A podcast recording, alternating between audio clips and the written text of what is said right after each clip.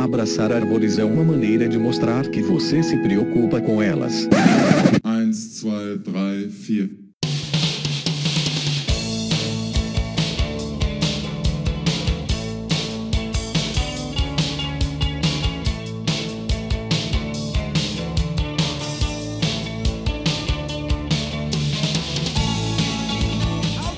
Aqui é Fernando Lima e este é o Desabraçando Árvores, um bate-papo sem firula sobre ecologia, conservação, a vida, o universo e tudo mais.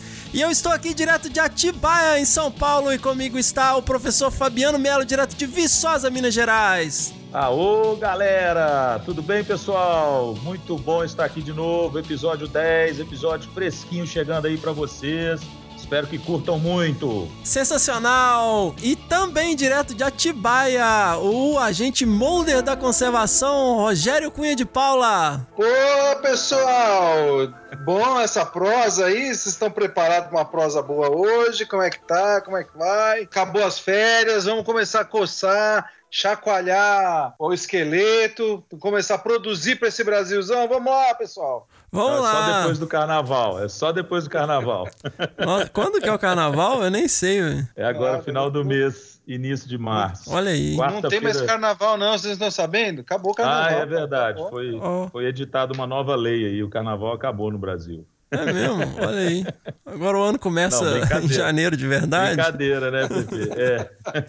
Bem poderia ser verdade, né? Pro ano começar em janeiro. Legal. Ô, pessoal, para celebrar aqui o nosso décimo episódio, nós temos hoje uma lenda da conservação aí, o cara que praticamente está entre os ícones que trouxeram a biologia da conservação, trouxeram essa discussão aí pro Brasil. O grande pesquisador, primatólogo, fundador aí do Instituto de Pesquisas Ecológicas, Cláudio Pádua. Poxa, eu, eu, quando você comentou dessa entrevista, eu realmente fiquei muito feliz. Pádua é uma referência internacional, né? Inclusive no último congresso de primatologia que ocorreu, no último não, né? Agora já é o penúltimo em Chicago, ele foi premiado junto com a Suzana Pádua. Mostra exatamente o quanto ele é importante para a primatologia brasileira, né? E claro, nesse caso, para a primatologia mundial. Então, assim, certamente a galera vai curtir muito. Para mim é um prazerzão ter ele aqui como convidado convidado do podcast. Então vai ser um episódio sensacional.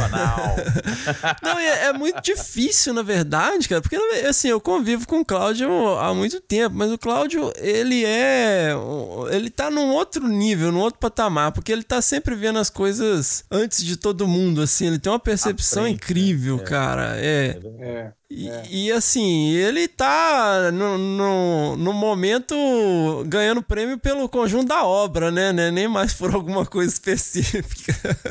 É, é, é pura verdade. É, e assim, o, é muito legal, cara, porque o Cláudio, ele tem toda essa influência, né? Numa escala mundial, literalmente, e ao mesmo tempo, ele é um contador de histórias, cara, e é fantástico. Eu fiquei triste, na verdade, de gravar com ele, porque é muito pouco, é muito muito pouco. Vamos chamá-lo de novo, vamos chamá-lo quantas vezes forem necessárias. É, porque assim, é. tem centenas de histórias. O Cloud, cara, é, é incrível. Não, e, e, todas as histórias elas são extremamente úteis para nós, não só para inspirar, mas para ensinar mesmo, né, cara? Sim. A, toda a trajetória dele tem uma cor, um, um componente assim, cada parte dessa história tem um componente ali administrativo, de gestão, econômico, né, o business da conservação, a ecologia em si. Cara, assim, é, ele, o Cláudio é o é nosso ídolo, cara. É, cara. E assim, cara, você vê as coisas, como que foi construindo as ideias, como que chegou, por exemplo, numa. Eh, pensar em conservação numa escala de paisagem, sabe? Ele explica lá, pô, uma vez eu fui pro fragmento lá procurar os micos, o fragmento não tava lá, o cara jogou no chão. Então falou, ah, não adianta saber tudo do bicho se não tem hábitat, né? Cara, hoje ele é um cara que chega na frente de uma plateia de 300 pessoas, ele puxa uma cadeira senta lá e começa a falar. E ele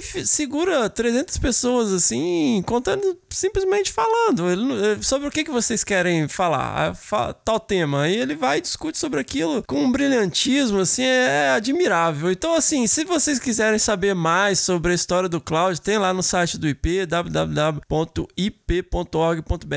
Tem um livro também né, sobre o programa de conservação do mico-leão preto, escrito pela Gabriela Cabral Rezende, que conta bastante aí da trajetória, né, do casal, do Cláudio e Suzana Pádua. Vale a pena dar uma conferida. Continuem ouvindo aí, tem boas histórias para contar aí com o Cláudio. Sensacional. Sensacional. Pessoal, eu tenho aqui um checklist que eu gostaria de ver aqui com os meus hosts de alguns temas que eu acho interessante. É, essa semana eu tava aqui, né, dando uma garimpada na internet, alguns artigos interessantes, e eu achei um artigo bacana na Frontiers in Ecology and the Environment. Desculpem o meu hum. inglês jamaicano, mas um artigo, cara, chamado War and Wildlife: Linking Armed Conflict to Conservation. Nossa, esse veio direto da Jamaica, esse inglês. Mas sei lá, é, guerra e, e, vida selvagem, né? Linkando conflitos armados com a conservação. Esse artigo foi escrito pela Caitlin Gaynor e ela foi minha aluna, cara, aqui num curso que a gente tem uma parceria com a Universidade é, Columbia University, né? Lá de Nova York. E eles têm um programa que chama Summer Ecological Experiences for Undergrads. Então os alunos de graduação, né, vêm fazer seus créditos de ciência aqui no Brasil e eu ficava como professor assistente lá com o saudoso Timothy Kittel. E ela veio, ela estava interessada em trabalhar com primatas. Depois eu fiquei sabendo que ela estava num laboratório lá na Califórnia e eu, eu vi esse artigo aqui falei, porra, que negócio bacana, né? E eu já tinha ouvido falar de Warfare Ecology. Vocês conhecem essa ciência, não? Não. Eu também não conheço, não, cara. Cara, é, um, é uma ciência nova. Tem um, o livro base, saiu em 2011, né? Então o pessoal estuda os efeitos ecológicos para a biodiversidade dos conflitos armados, né? Para dar um exemplo aí, imagina as florestas lá do Vietnã com os americanos jogando napalm. Tem efeitos é. para a conservação da biodiversidade, né? Eu achei super interessante esse tema, né? Várias regiões onde você não sabe nada, basicamente, porque tem conflitos armados e ninguém pode acessar essas regiões, tem bomba sendo lançada, causando aí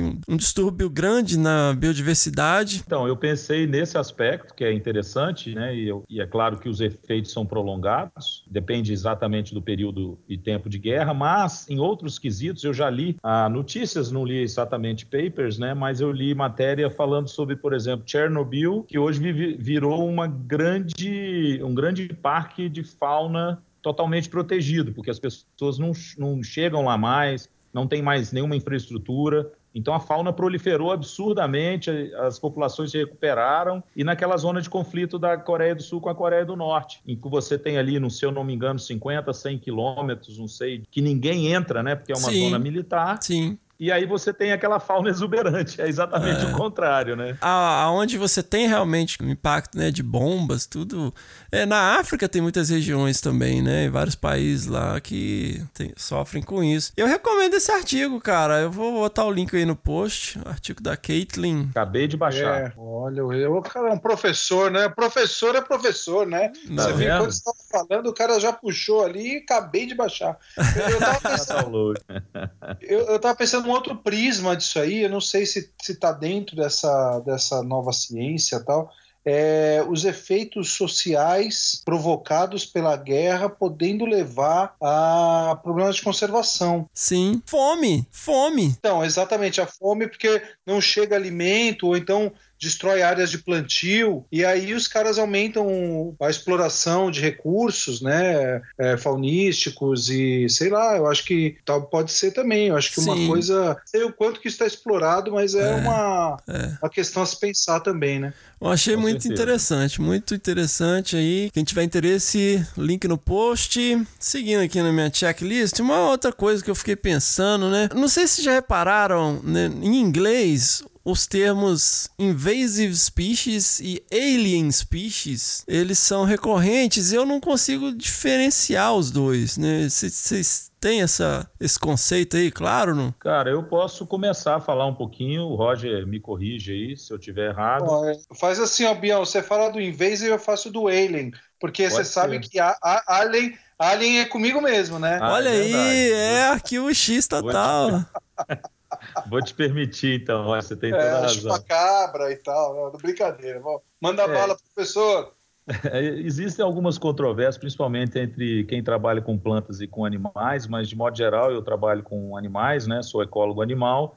E o termo invasive species a gente normalmente usa para espécies até mesmo nativas que ampliam a distribuição geográfica, seja por razões ah, antrópicas ou não, né? Mas, claro, de modo geral é por, é por razão antrópica, né? O desmatamento da Mata Atlântica, por exemplo, permitiu a expansão geográfica de siriema, lobo-guará, mico-estrela.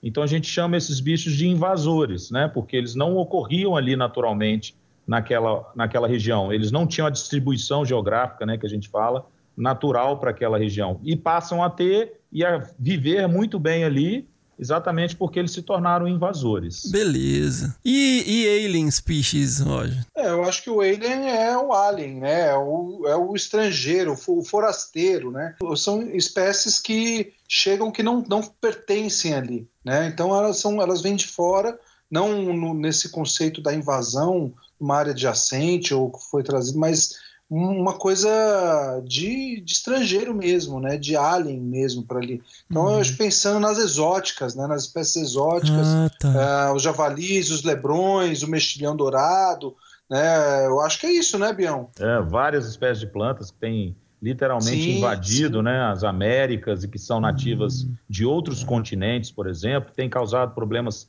sérios, né? Nos, nos ambientes naturais, nos nos ecossistemas daquela região em que elas invadem. É um problema sério, é uma das é. principais causas hoje de ameaça uhum. à biodiversidade. E qual, qual é. que seria a diferenciação em português desses, desses termos? Cara, eu uso, eu dou aula de manejo, né? Então, normalmente eu uso é, espécies invasoras mesmo, né? Um termo quase que uma tradução literal para essas nativas, e uso espécies exóticas e aí que são ah, essas tá. alien species, e aí a gente normalmente, quando a gente caracteriza o termo exótico invasor, é porque ele não só é alien, né, como o Roger falou, mas que particularmente se deu muito bem naquele novo ecossistema invadido. Prolifera muito, e uma característica do alien é exatamente essa, né? Ele é muito agressivo, substitui uhum. inclusive espécies nativas, eliminam espécies nativas, ocupam o habitat ou consomem, predam.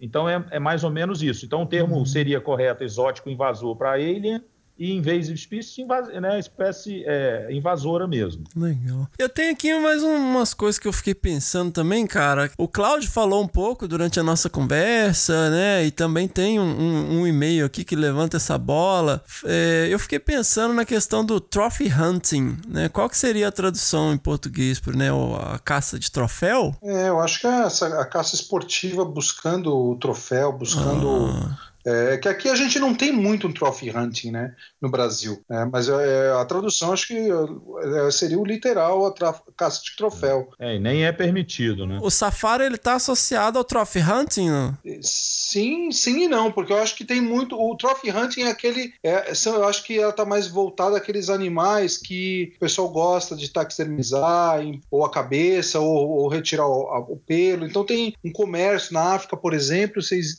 têm as reservas de caça, é, e você tem esses centros de taxidermização super próximas a essas áreas de caça. Tem animais que são caçados e que não são utilizados. Nos Estados Unidos é muito comum os safaris de caça, né, a, a caça esportiva, mas que não está associado à, à, obtenção do troféu. Como a, não tem todo esse comércio, esse, esse, esse mercado do troféu paralelo né, à, à, atividade de caça. Eu acho que tem espécies que suscitam aí um produto de armazenamento para exposição, nem que seja para convidados e tudo mais, né, uhum. ou mesmo na casa do cara. Tem gente que gosta, né? Bastante. É. Eu, particularmente, é, acho super mórbido você manter uma, uma cabeça de leão, de antílope é na, bizarro, né? na sala, cara. É, pois é. É coisa de época mesmo. Então, para concluir aqui a, minha, a lógica que eu tô querendo, né? Eu, eu queria pedir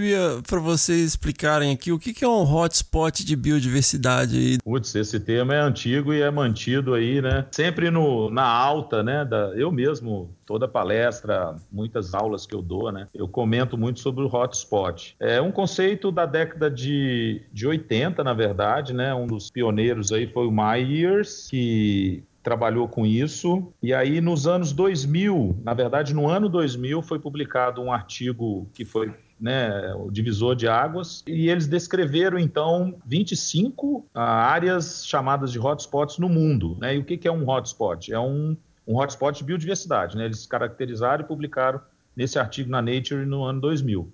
E eles caracterizaram um hotspot aquele lugar que tinha pelo menos 10% das suas plantas consideradas endêmicas, que tinha até 85% do seu território já degradado ou destruído e que tivesse aí uma, uma razoável a, fauna de vertebrados ameaçadas de extinção. Então, na verdade, o título de hotspots parece interessante, mas na, significa a desgraça de um ecossistema. É, que são as áreas é. mais ameaçadas e que contêm a maior parte da biodiversidade do planeta, né? Perfeito.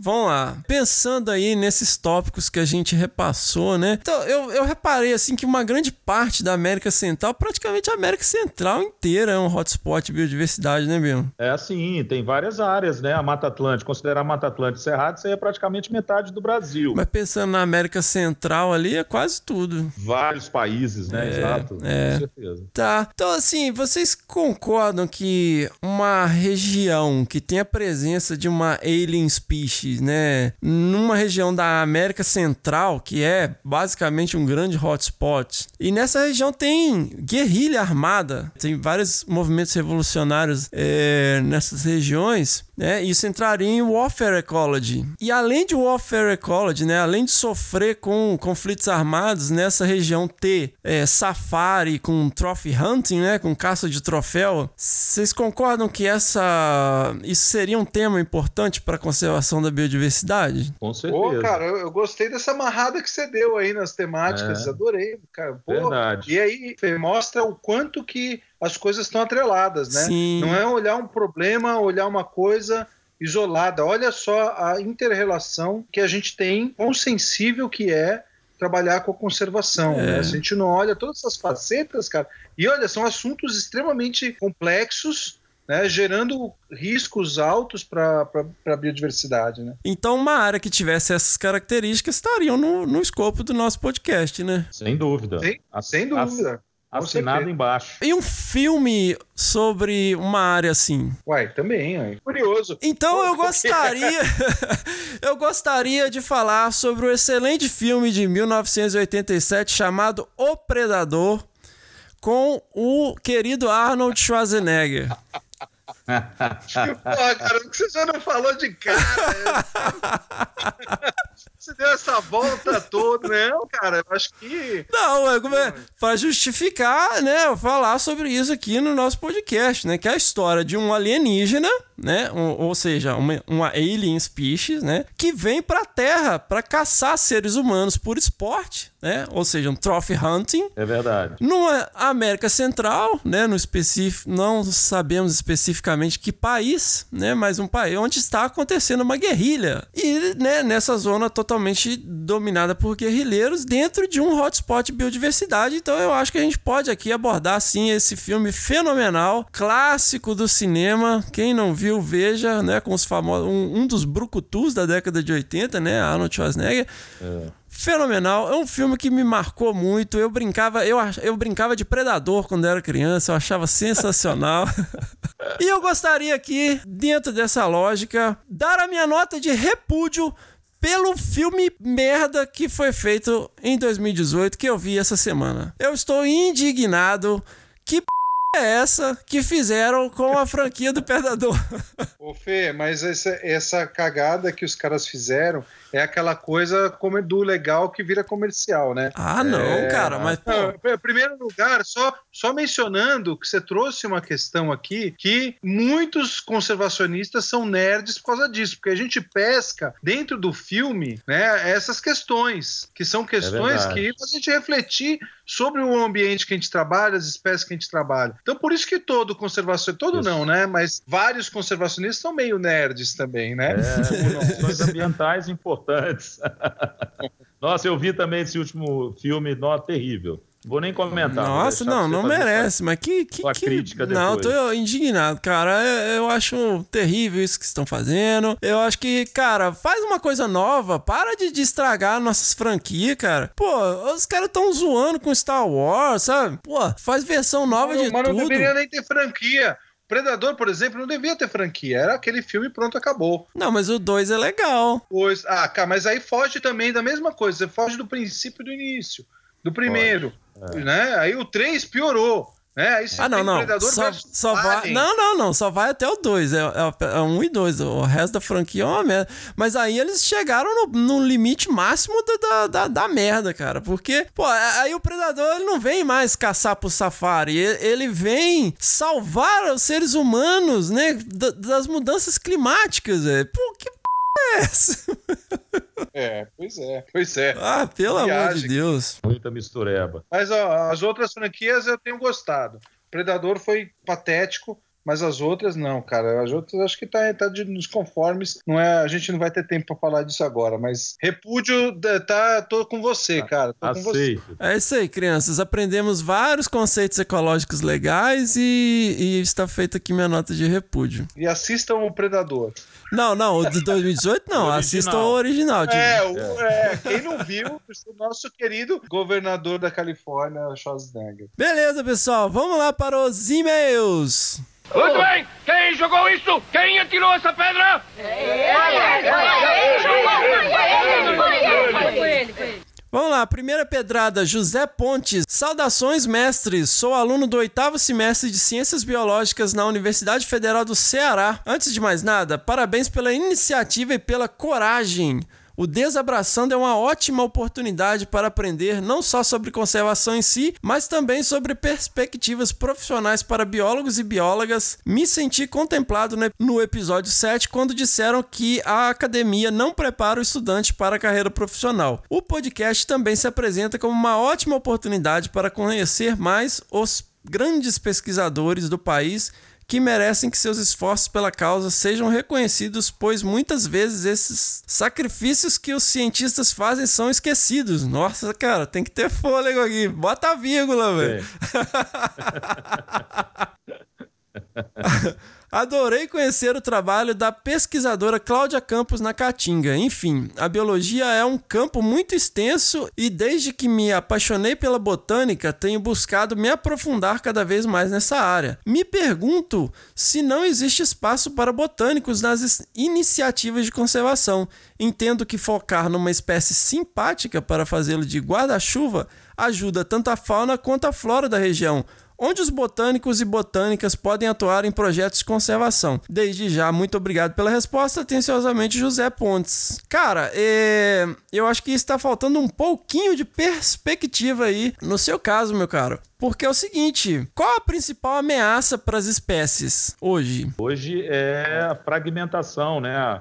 A, é o- a perda de hábitat. Perda de hábitat, né? Perda, perda, e muda, perda e alteração, né? É, perda e alteração de hábitat. Qual que é a solução para isso, né? Tem sido feito vários esforços nesse sentido na última década. O que, que o pessoal tem feito para reverter essa questão da perda de hábitat? Uai, uma delas é criar unidades de Restauração. conservação. Restauração, né? Restauração, não. Ô, Fê, eu acho, acho que um grande exemplo para mandar lá pro, pro nosso, nosso querido ouvinte José Pontes, procura o projeto é, de restauração, de, de refaunação de Berá, né, da Tompkins Foundation. A gente pode colocar o link aí no nosso programa, que, cara, é o maior exemplo de refaunação que os caras têm. Eles queriam lá, na- isso é uma área na Argentina comprada pelo Douglas Tompkin, que é um, é, foi um grande empresário norte-americano que comprou zilhões, bilhões de áreas na Argentina e no Chile, doando para os governos para transformar em unidades de conservação. né? E esse cara, ele tinha o objetivo de é, é, reintroduzir algumas espécies numa- em áreas onde elas é, tinham sido extintas localmente. E essa área ali, que é um grande pantanalzão ali no, no norte da Argentina, que é a região de Esteiros de Berá, na província de Corrientes, por ali, esses caras chegaram lá falaram: olha, aqui sumiu o viado, sumiu a anta, sumiu o tamanduá, sumiu a onça, sumiu tudo por sobrecaça, por impacto de pecuária, por vários problemas de alteração de hábitat, perda de hábitat. O que o cara chegou e falou? Nós vamos reintroduzir todos esses bichos, inclusive a onça pintada, como objetivo final. Então, passados 25 anos, a primeira coisa que os caras fizeram foi o quê?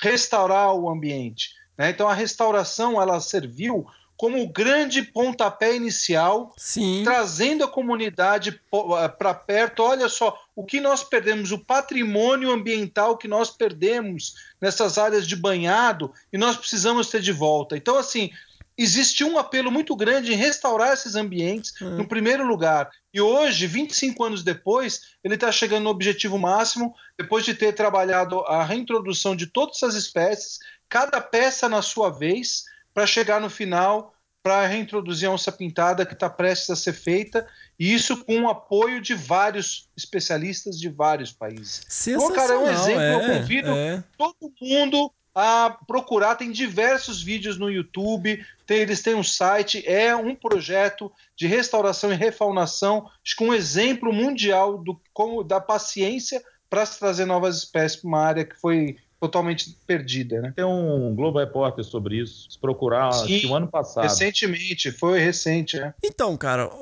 e a restauração é feita com o quê? Plantas. Plantando árvore, pô. E isso não é um, um espaço maravilhoso para botânicos trabalharem, fazer É. pesquisa na conservação? Eu diria que é um espaço sensacional. Sensacional!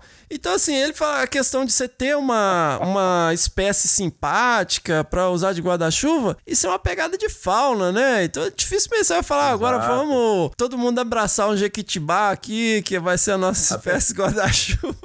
Até porque nós já decidimos não abraçar árvore nenhuma. Exato, né, exato. É, olha aí, ó, José Pontes, ó, vê, vê lá onde, pra onde você está escrevendo. Aqui é a moçada que não abraça a árvore. Mas olha Eu, só, a- eu, gente tem eu acho que foi uma Nossa, pegadinha dele, hein? É, um trocadilho, né? Mas eu acho assim que existe ainda várias espécies é, de árvores que são é, também espécies Emblemáticas, né? emblemáticas, né? A, araucária puxando vários projetos no sul, Sim, sim. né? É, as castanheiras no, Palmito no, no Jussara, na Amazonas. Mata Atlântica. Exatamente, É. os palmitos. Então, assim, eu acho que tem vários. O próprio Jequitibá, né, no, no estado É. de São Paulo, né, a gente tem lá o Parque de Vassununga, o Parque É. Estadual de Vassununga, né, que, que mantém a maior população de Jequitibá é, no estado. Né, um grande abraço ao Fabrício, meu amigo chefe do parque lá, mas que também convido a todos conhecerem os, jequi, os Jequitibás de Vassununga. E eu acho que tem esse emblemismo também, gerando projetos, gerando recursos para as comunidades. Uhum. Então, assim, não é totalmente descartada a questão das espécies bandeira é, do ponto de vista da botânica, né? São Paulo tem esse monte de Jequitibá, mas não tem música no Cocoricó sobre o Jequitibá de vocês. Lá de Carangola tem. É. Beleza. Cara, tem espaço demais para botânico na conservação. Fica ligado aí nesses esforços de restauração. Então vamos lá, segunda pedrada. Orlando Vital. Boa tarde, Fernando, Bião e Rogério. Meu nome é Orlando Vital e venho acompanhando o podcast, apesar de estar um pouco atrasado nos episódios. Acabei de escutar o episódio 7 e escrevo justamente para agradecer o seu toque sobre o mestrado, que, como o Bião disse, foi clínico. Estou exatamente na metade do meu mestrado aqui na Universidade Federal de Viçosa e, como muitos amigos, entrei na pós assim que me formei. A sensação era justamente essa, que o mestrado nada mais é que uma extensão da graduação, com um pouco mais de complexidade e responsabilidade, mas mantendo os mesmos hábitos e apegos da graduação. O que você disse sobre a questão de rotina, de tratar como uma profissão, como um contrato de dois anos, foi um tapa na cara que eu precisava levar e lido com o meu mestrado da melhor maneira possível, mas com certeza essa questão da rotina, planejamento e profissionalismo era uma coisa que faltava. Pô, eu fico feliz que isso tenha sido bacana, né? Mas eu não tive a intenção de dar tapa na cara de ninguém.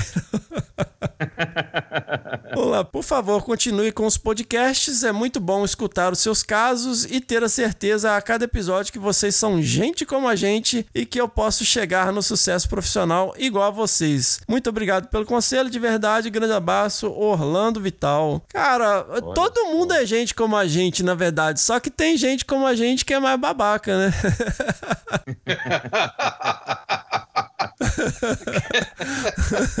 É, tem, tem nego arrogante pra cacete aí, viu? É. Esse, gente, não, aí esses aí não são gente como a gente, Fê. Te falo, viu? Eu também acho. Mas é, cara, todo mundo tem insegurança, todo mundo tem, né, seus desafios, todo mundo tem as suas questões, sabe? A gente, a gente tem essa tendência de ficar idealizando as pessoas, sabe? É, endeus, endeusando. É, é. Tem um ditado, cara, que eu acho muito legal que fala assim: não conheça seus heróis. Sabe? É melhor você, você ter aquela ideia bacana deles, sabe? É, e nossa intenção não é nem isso mesmo, né, Fefe? Não é nem nos Cara, olha, eu. heróis de alguém. Na verdade, é mostrar que qualquer pessoa com o mínimo de dedicação, e eu acho que esse episódio você tocou muito bem nisso, né? De organização, de disciplina, você consegue ser um excelente profissional. E eu desejo ao Orlando, aliás, Orlando, um grande abraço, ele é meu aluno aqui de Viçosa, eu orientei ele na Ih, monografia. fazendo, fazendo média com orientador ó. Pô, tá vendo? Ele não é bobo, é nada, né? Mas claro que não. Eu acho que. E agora a gente está trabalhando junto no mestrado, mas eu acho que qualquer um, nossa intenção é sempre essa: é, é ensinar para os alunos que eles se tornem melhores do que a gente, na verdade, né? E na conservação a gente precisa de muita gente boa. Né? E sempre, sempre bem formada. Eu, eu fiquei melhor que você. Eu fui seu aluno. Você tá ficando um monstro, rapaz. Ai, ai, que babaca, né? Esse negócio de, de heróis, cara, eu acho que eu conheci muitos dos meus heróis da conservação e, e todos eles é, eu gostei muito de conhecer meus ídolos, meus heróis e ter hoje eu tenho um relacionamento próximo deles. E isso, cara, eu acho que esse eu, eu vou meio contra o que você falou, Fê, de, de não conhecer os heróis. Contra você falou não, contra o ditado que você leu, porque eu acho que você conhecer os heróis que você endeusou, né, os seus deuses e aí você vê que o cara é gente como a gente, o cara é, me- é o cara simples, o cara humilde, ele engrandece a, imagem que você tem dele ainda maior, né? Ainda mais. Porque é um cara, puta, que tinha tudo para ser um monstro. O, o George Schaller, por exemplo, cara.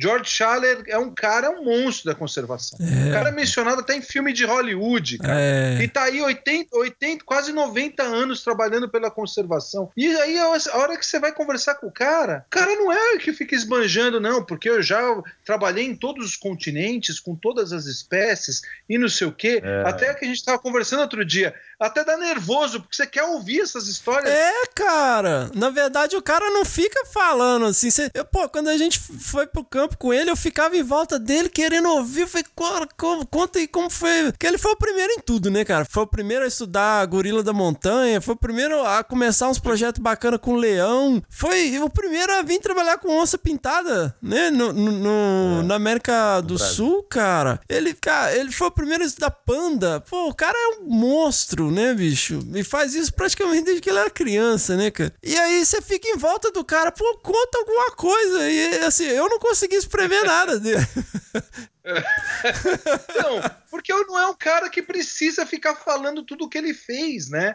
É um cara que tá ali pra É. beber caipirinha e ficar bêbado com você bebendo caipirinha, né, cara? E, e- e falando por que, que você não, não anota as suas coisas, porque é muito legal anotar as coisas. E você fala, pô, cara, é- você tira lições É. da simplicidade que o cara tem. O cara tinha uma maquininha digital daquela. Você, você vai pro campo, você quer comprar o último equipamento. O cara tinha uma maquininha, não é nem digital, era de filme. É, lembra da catinha daquela viagem? O GPS mais barrela que você puder imaginar, né, velho? Não, cara, pois é. Aí você, aí você dá mais valor ainda pros seus heróis, porque o seu herói é simples, cara.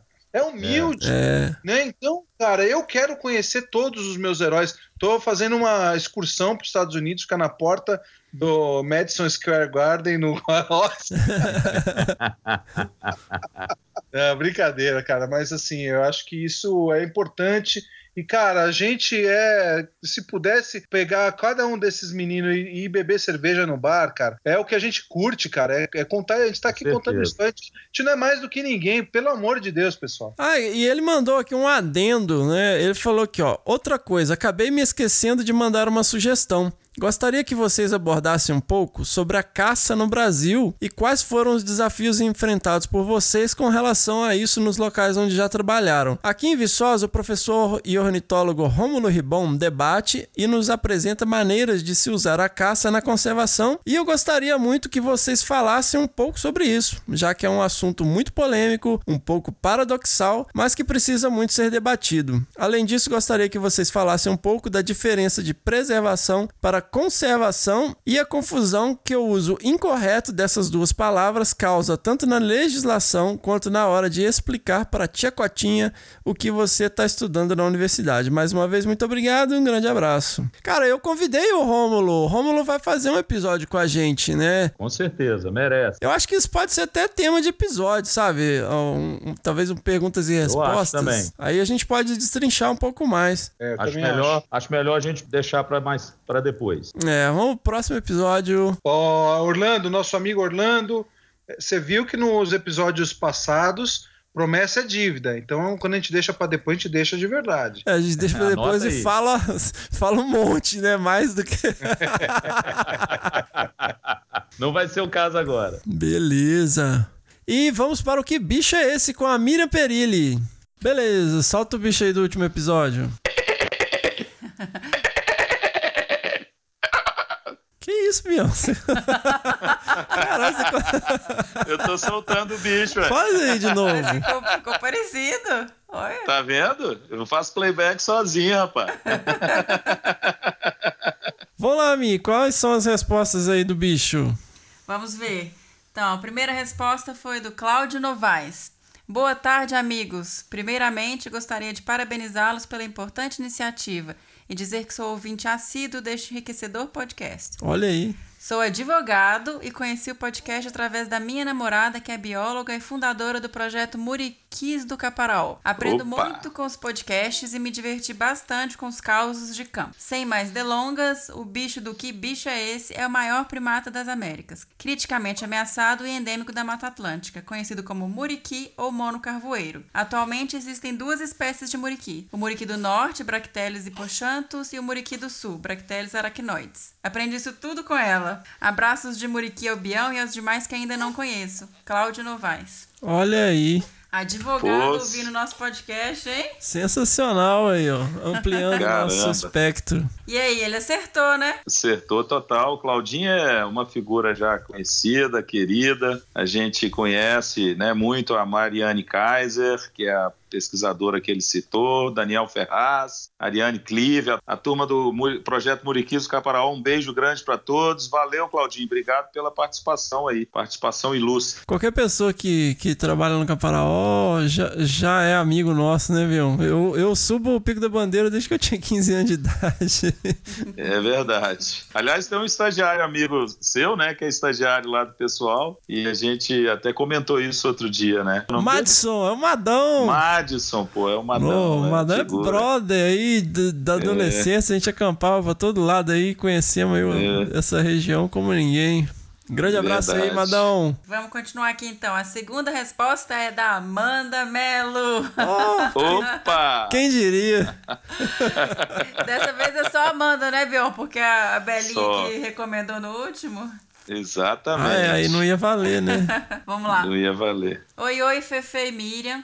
O bicho, o bicho do último episódio, eu nem sei se vale eu responder ele aqui. É um bicho tão incrível, lindo, e quem não conhece deveria saber mais sobre ele. É o Muriqui do Norte, Bracteles e Pochantos. Abração. Olha aí. Nossa, só. Vê se a Amanda, a Amanda é errada.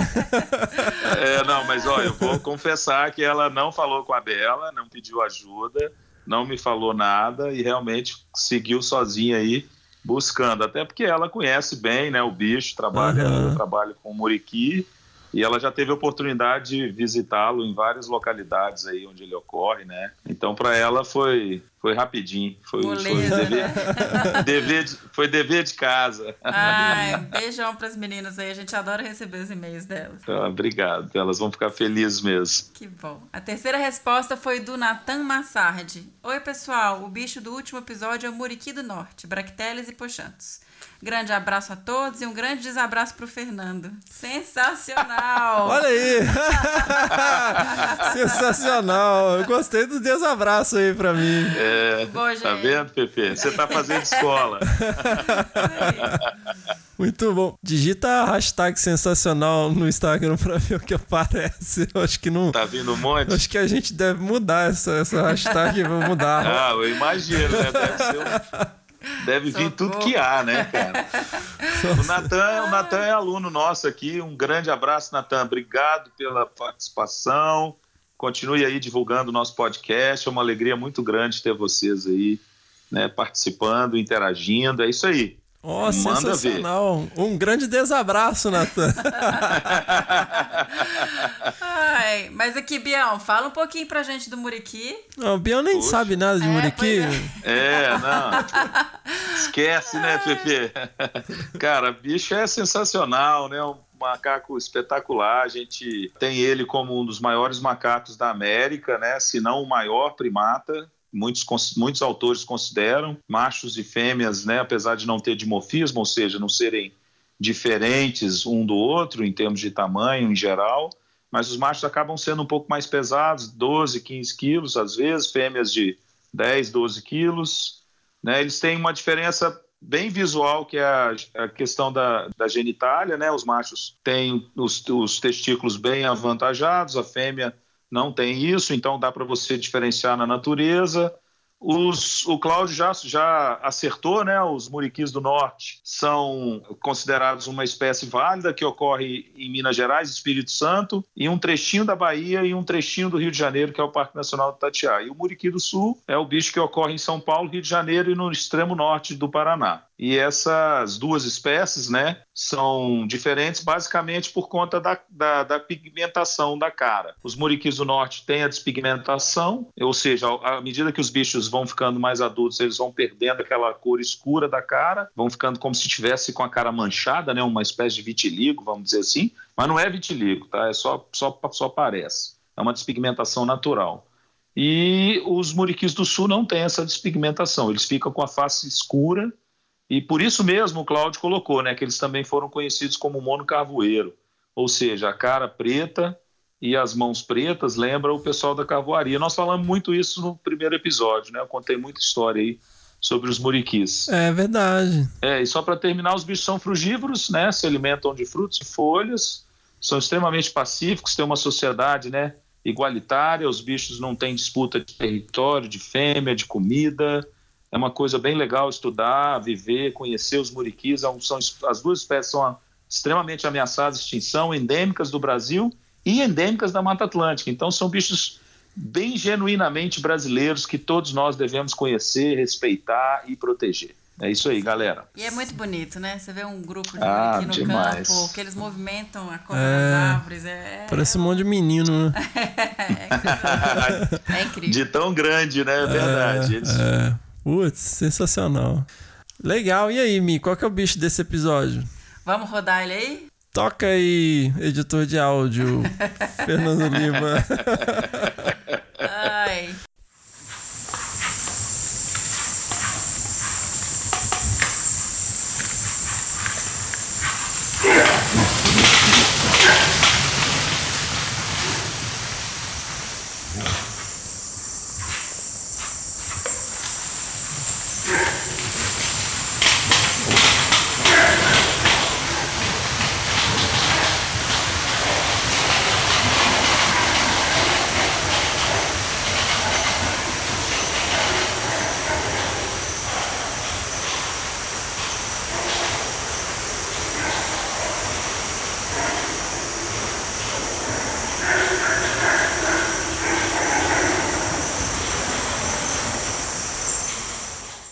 E aí, Bion, você já passou perrengue com esse bicho no mar? Eu, particularmente, não, mas conheço muita história assustadora. Acho que a galera vai gostar aí. Na hora de enviar, quem acertar, pode, pode crer que nós vamos conhecer algumas histórias interessantes, alguns perrengues bons aí. É, sim. Beleza, pessoal. Quem conseguir identificar aí, ó, mande um e-mail para bicho@desabrace.com.br e dê o seu parpite. E lembrando, gente, manda qual é o bicho e mande sugestão também de bicho. Sensacional. Agora sim, nós vamos então seguir para o episódio. Fiquem ligados que nós vamos agora conversar com uma lenda da conservação brasileira, da América Latina e por que não do mundo. Cláudio Pádua.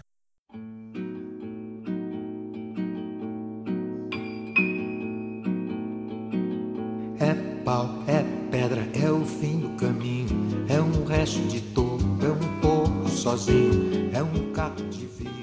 É... Pessoal, e para comemorar aqui o décimo episódio, nós estamos aqui com uma lenda da conservação brasileira e por que não do mundo? Porque praticamente trouxe a biologia da conservação para o Brasil e eu não sei nem como apresentar, porque se eu for falar todos os achievements, tudo que já foi feito por essa pessoa, eu vou ficar aqui o episódio inteiro. Mas vamos lá, vamos começar. Eu tô aqui hoje com ninguém mais, ninguém menos que Cláudio Pádua. Bom dia, Cláudio. Bom dia, Fernando. Prazer estar aqui com você e com seus ouvintes. Estou ansioso por essa oportunidade de conversar com o seu grupo. Fantástico, ansioso estou eu que estou aqui até meio sem saber o que falar.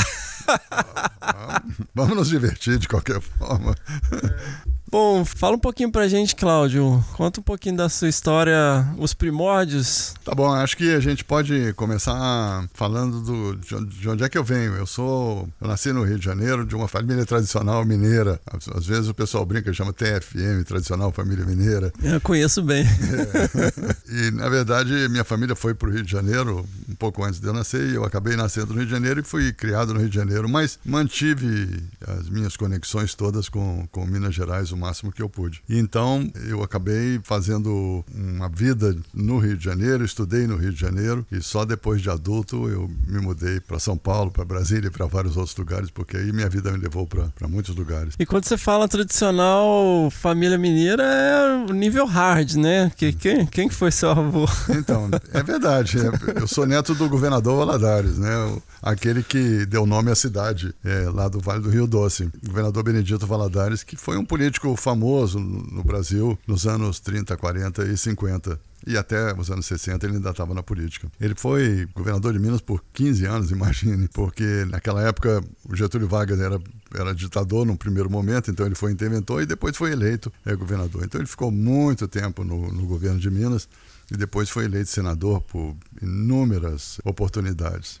Então, ele é um, chamado de uma das raposas da política mineira, fundador do Partido Social Democrático, que já nem existe mais, mas um político é, daqueles políticos mineiros bem tradicionais. Fantástico. E, Cláudio, é, como que é essa transição? Você vai para o Rio de Janeiro, né? Nessa época ainda era capital do país? Isso, o Rio de Janeiro era o capital do país, era... mas era uma cidade sensacional. Eu conto para alguns dos meus alunos que eu tinha, é, era jo jovem, estou falando aí dos 18 aos 20 e poucos anos de idade. O Rio de Janeiro foi tempo da bossa nova, então tinha música em quase todas as esquinas do Rio de Janeiro e a gente anda, eu ia para um, um bar na praia de Ipanema e assistia a Garota de Ipanema verdadeira passar. Então, é, é, e o Vinícius de Moraes e o Tom Jobim sentados na mesa ao lado. Que isso! Então, é, então era um Rio de Janeiro espetacular. Acima de tudo era um Rio de Janeiro muito seguro de se andar. Felizmente não tinha a violência que tem hoje, que é uma tristeza para o Rio de Janeiro. Então era uma cidade espetacular. Eu não gosto ficar pensando que o passado foi melhor do que o presente tudo, mas que, mas que o Rio de Janeiro daquela época era bom demais, era. Então, e aí, mas você se envolvia de que maneira com o meio ambiente nessa época, assim, nessa juventude, né? Aproveitando aí da bossa nova, de é. toda essa cultura carioca lá. Com a natureza como conservacionista, de maneira nenhuma. mas a gente tem que entender como é que essas coisas funcionam, porque, como eu disse, o, meu avô, governador de Minas, tinha uma fazenda na cidade de Pará de Minas. E eu, garoto do Rio de Janeiro, passava férias na fazenda do meu avô. Uhum. O que desde, desde pequenininho mesmo, todas as férias eram passadas na fazenda do meu avô. E aquilo para mim era uma delícia. E outro dia encontrei um primo que também frequentava a fazenda nessa época e ficamos rememorando as histórias da época e dizendo como isso foi bom e foi importante para nós. Porque para um garoto de uma cidade muito grande como é o Rio de Janeiro, ter uma vivência na zona rural é super legal. É fantástico. É fantástico. E foi isso, eu estou convencido hoje, que fez o alicerce da minha mudança. Essas passagens pela zona rural de Minas, pela fazenda do Pará de Minas e, acima de tudo, lá eu levava uma vida de garoto rural, andando a cavalo, campeando gado, tirando leite, fazia os trabalhos da fazenda toda. Sim. E caçava também. Tinha um, um senhor que tinha uma cachorra perdigueira Braco, chamada Xepa. E o nome dele era seu Joaquim da Gabriela. Na verdade, não sei bem como é que era o nome dele, mas como em Minas Gerais, ele era chamado de Joaquim da Gabriela, como muita gente é chamado, porque era o Joaquim, filho da Gabriela, né? Aham. E o seu Joaquim da Gabriela que me contava coisas extraordinárias. Um dia ele chegou, e o garoto ainda ouvindo aquelas coisas dele, ele tinha um dente só. Aquele- é, um dente só na frente, dente de. que a gente diz que é o dente de chupar jabuticaba. Né? Pra poder- Precisa ter um dentinho para furar a né? E o seu Joaquim, um dia me disse assim, em Semana Santa ele tinha confessado e comeu um caroço de abóbora e ele estava preocupadíssimo se aquilo era pecado ou não, porque ele tinha, ele ia comun- comungar e precisava estar em jejum para a comunhão. E se um caroço de abóbora tirava, tirava o- a, a santidade dele para receber a hóstia. E eu não sabia de nada daquilo, achava hum, fantástica a conversa dele, né? E, e o seu Joaquim foi quem me. Nas mãos do seu Joaquim, eu andei pela fazenda, pelos pastos da fazenda, caçando codorna. Uma espingardinha que era do meu avô, de 32 de cão. Seu Joaquim com a cachorra dele, que era uma coisa extraordinária. E a gente brincava ali, andando, e levantava uma codorna, outra matava. Mas por que, que isso é importante? Porque isso foi me fazendo apaixonar pela natureza. Sim, sim. É, é, essa convivência toda foi me fazendo apaixonar pela natureza. E depois, anos depois, eu li um artigo escrito pelo James Dietz, da Universidade de Maryland, e alguns colegas dele, em que eles entrevistaram, ele e os alunos deles entrevistaram pessoas importantes no mundo da conservação em Washington, na capital dos Estados Unidos. E perguntaram a ele, uma das perguntas era por que, que vocês estão envolvidos com isso? E a grande maioria, eu não me lembro mais que percentual, mas era um percentual elevado, disse porque na infância eu tive uma ligação com a zona rural Aham. uma ligação com uma fazenda ou com um acampamento que meu pai me levava num parque nacional. Então, se a gente quer que as pessoas eh, amem a natureza, precisa, mesmo que elas vivam em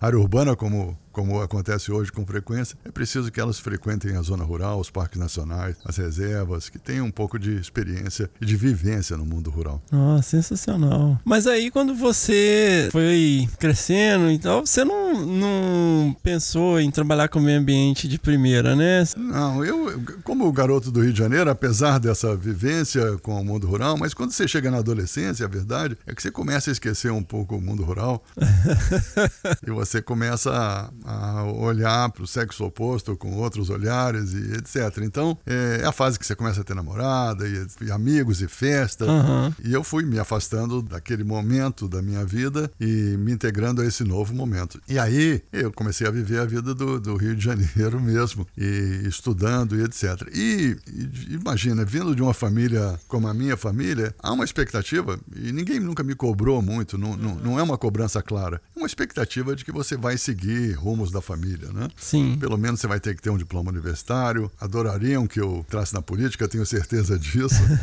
É, eu sou dos netos do meu avô mais parecido com eles, é, pelas fotos é muito claro. Eu convivi muito com ele também, mas é muito claro. Então havia aquela é, sutil, aquela maneira sutil de dizer, poxa, é, vai para a política e tal. E aí cheguei ao momento de ter que decidir se eu ia para a universidade, que universidade eu ia. E eu, nesse momento, já estava apaixonado pela minha mulher, pela Suzana Pádua, e, e eu não queria mais eh, sair do Rio de Janeiro. Aham. Em algum momento passou pela minha cabeça estudar agronomia, mas as escolas de agronomia todas me obrigariam a sair do Rio de Janeiro, porque as escolas de agronomia todas eram eh, em zona rural, as famosas pelo menos.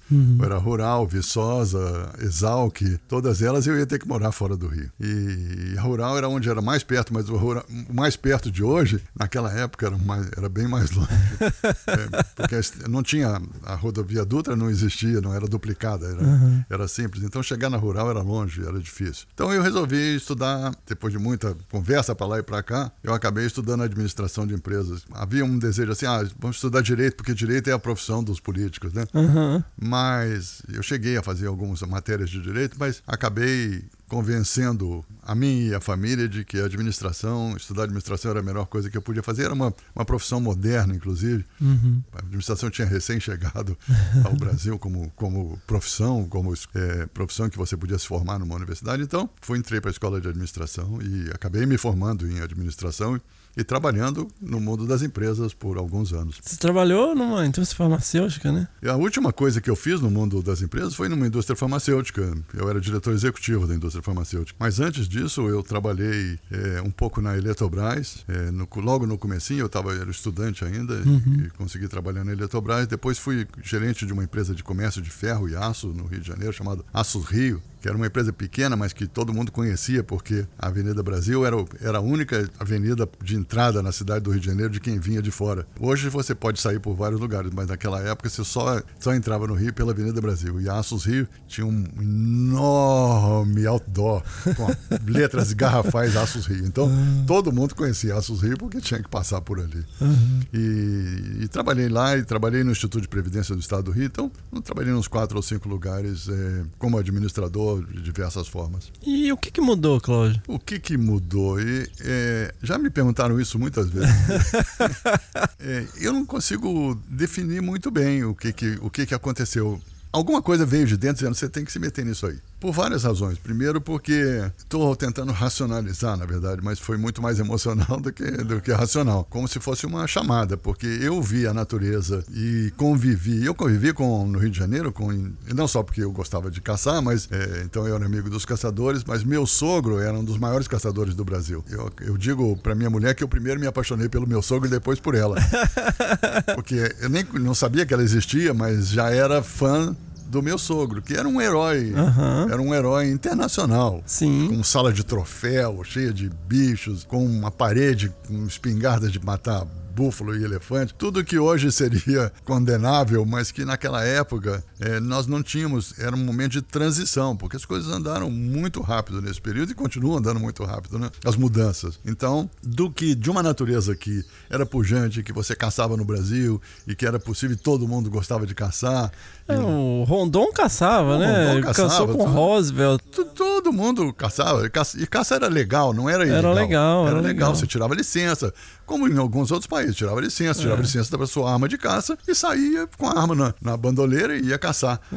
Eu recentemente fui a Londres com visitar um amigo e nós fomos. eh, ele me levou para dar tiro aos pratos. Ele Aham. gosta de atirar os pratos. E, e aí, tiro aos pratos é essa história que a gente vê em Olimpíada. É um esporte olímpico, né? Sim, sim. E era fora de Londres, num, num stand da, de uma fábrica fantástica de espingardas famosa chamada Holland Holland. Sim. Então nós fomos pro stand da Holland Holland como um passeio, era mais um turismo do que qualquer outra coisa. E, nessa- e ele levou a arma dele, e levou dentro do carro. Mas quando depois de lá nós fomos para um pub, e ele não quis deixar a arma dentro do carro. Sim. Então botou ela na, na bandoleira, no ombro dele, entrou no pub com a espingarda na bandoleira no ombro. Aham. É. E, Fê, ninguém falou nada. É. Ninguém se mexeu. Ele botou num cantinho, sentou, tomamos um- um- uma boa cerveja, comemos, ele botou de novo e fomos embora. É uma questão cultural, É né? uma a gente perdeu, cultural, assim. é uma então, questão cultural. hoje é, é- a gente, né, precisa col- colocar as coisas em contexto, né? Mas hoje a gente não pode avaliar essa- esse passado no Brasil, né? Pelo menos com a visão que a gente tem hoje, né? Não. Então, era uma coisa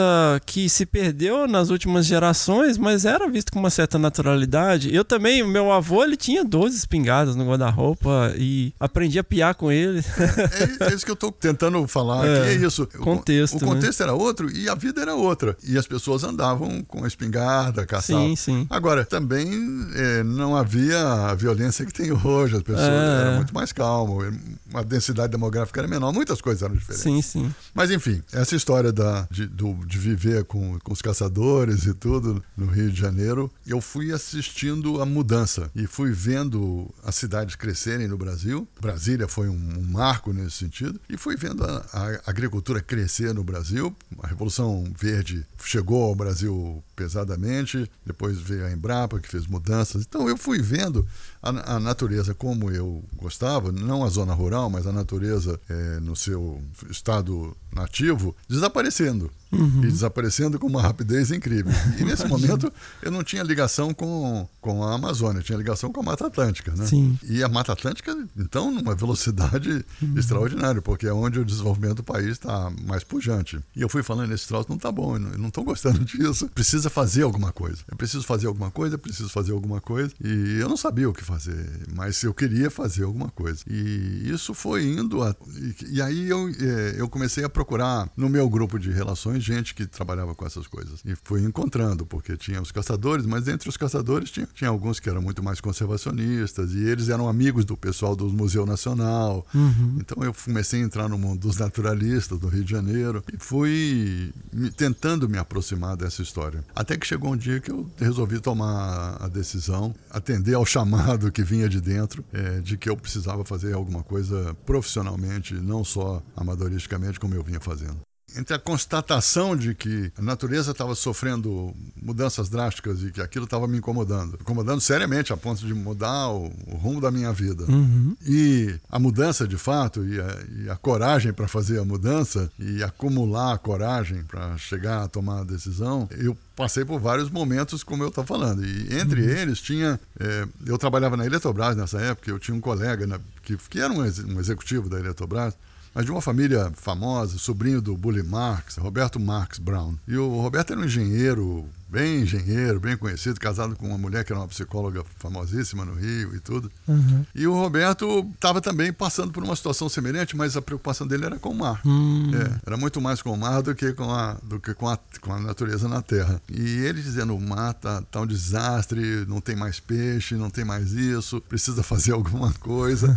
e ele estava angustiado também, como eu estava. E aí ele disse assim: "Eh, Cláudio, precisa, a gente precisa fazer alguma coisa. Eu falei: mas Roberto, o que, que nós vamos fazer? Aí ele disse assim: olha, nessa vida a gente tem que ter duas coisas. Porque, na verdade, o que é importante é o tempo. Isso ele me dizia. Ou a gente tem o dinheiro para comprar o tempo, ou a gente tem o tempo para fazer as coisas que a gente quer. Agora, o que a gente não pode é levar essa vida que a gente está levando, que a gente está sabendo, está preocupado, mas tá, continua com a televisão em casa e sentando na frente da. Compra uma televisão nova de tela plana, senta na frente dela e fica pulando. Eu sou feliz, eu sou feliz, eu sou feliz. Porque a felicidade não está em sentar na frente da tela de, de televisão. A felicidade está em seguir o seu destino.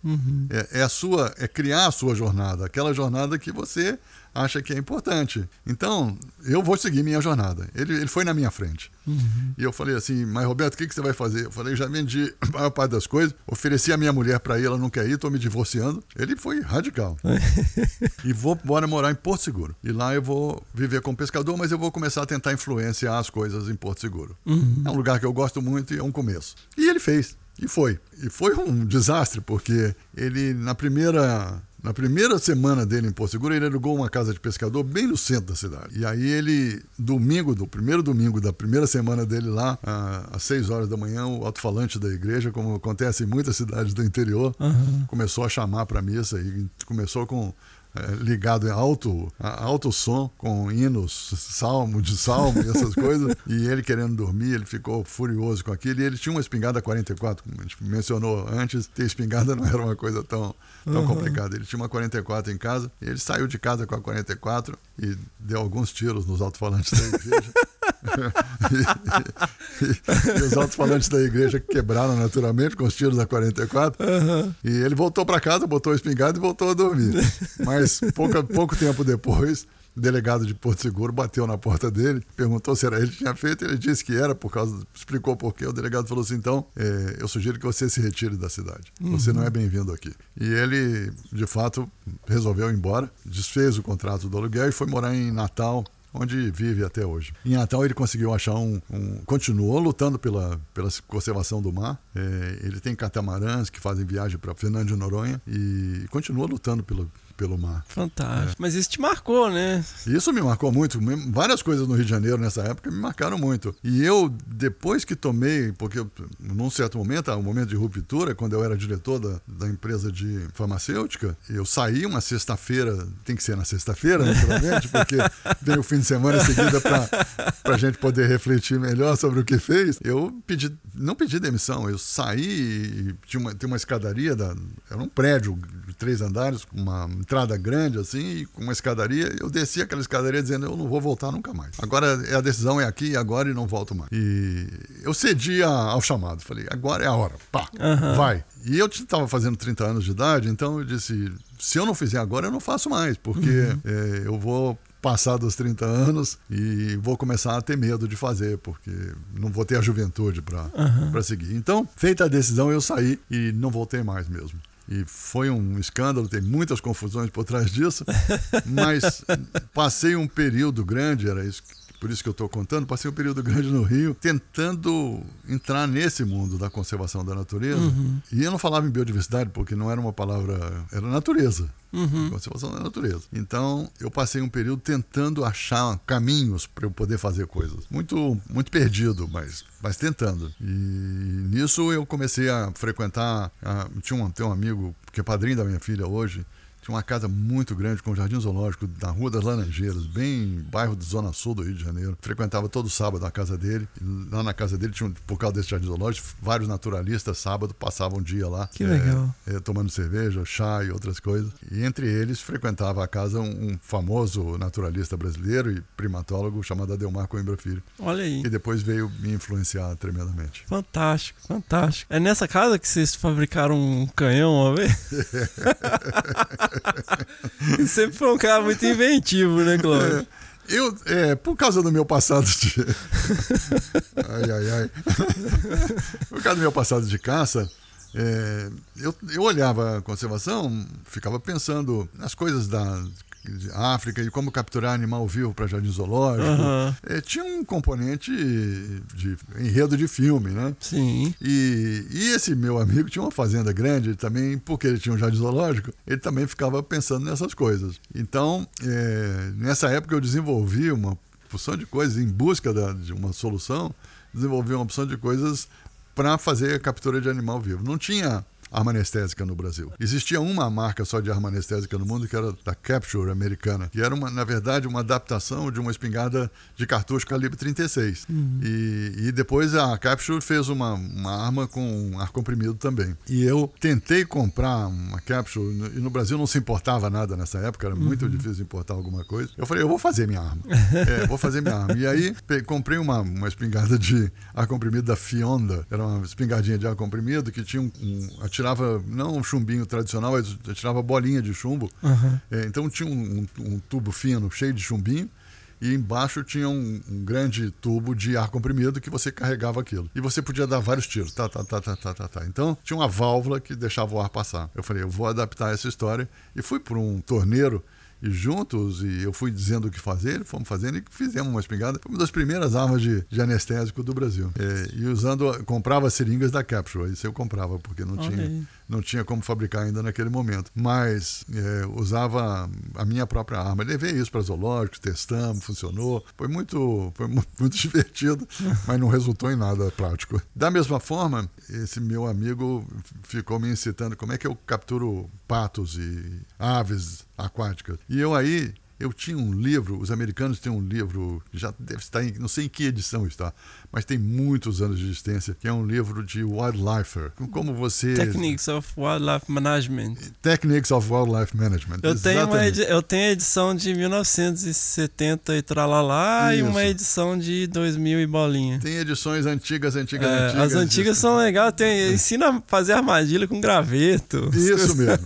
é essa mesmo. Então eu peguei o meu livro desse e, e descobri como é que fazia um canhão de capturar a ave. E o canhão, na verdade, ele era uma rede grande Aham. que você tinha uma haste é, atravessada na ponta da rede e duas cordas na ponta, amarrando as pontas das hastes que iam numa bala de canhão. E quando você dava o tiro, a bala carregava puxava aquelas duas cordas com a haste e jogava a rede uns metros para frente. Então você armava aquilo na beira do, do lago e dava o tiro de canhão, o troço jogava a rede Aham. e a rede cobria tudo que estava ali. Então, se tivesse um monte de aves por ali, ia capturar tudo. é. Imagina, conceito de conservação para aquela época muito, muito americanizado de wildlife management, de Sim, manejo sim. de vida silvestre e tal. E eu fiz o canhão, montei um canhão e descobri que tinha que usar. O- o- não- pólvora não era uma boa coisa, então eu fiz a minha própria pólvora. É, fiz uma pólvora de perclorato de potássio. Nossa. É, eu aprendi num outro livro que podia usar perclorato de potássio como pólvora e que dá para você misturar em casa. Então misturei o perclorato de potássio em casa, fiz a minha própria pólvora, maneira de fazer a ignição e precisava ter uma maneira de fazer a ignição da pólvora. né? Aham. Então esse meu amigo conseguiu o que chama de es- espoleta para dinamite. Hum. E aí montamos o canhão na casa dele para experimentar. Casa é grande, tudo. Haste, amarramos tudo, pusemos a bala do canhão, socamos um pouco com, com papel de jornal e a espoleta de, de dinamite dentro do canhão. E dois sai dois fios. Porque é assim que explode. Aquilo que você vê no filme. Que aperta. Que aperta, né? Você, você pode apertar, porque aquilo gera uma eletricidade, mas você pode usar uma bateria. Sim. Então, nós usamos bateria. E aí, pá, demos tiro. Rapaz, deu um tiro de canhão, que era pra ser. era pra ser uns 5 metros. Deu um tiro de canhão, sumiu a bola. É. É. E ele morava na Rua da Laranjeiras e atrás da casa dele era o Palácio da Laranjeira. Agora imagina se a bola. Outra vez.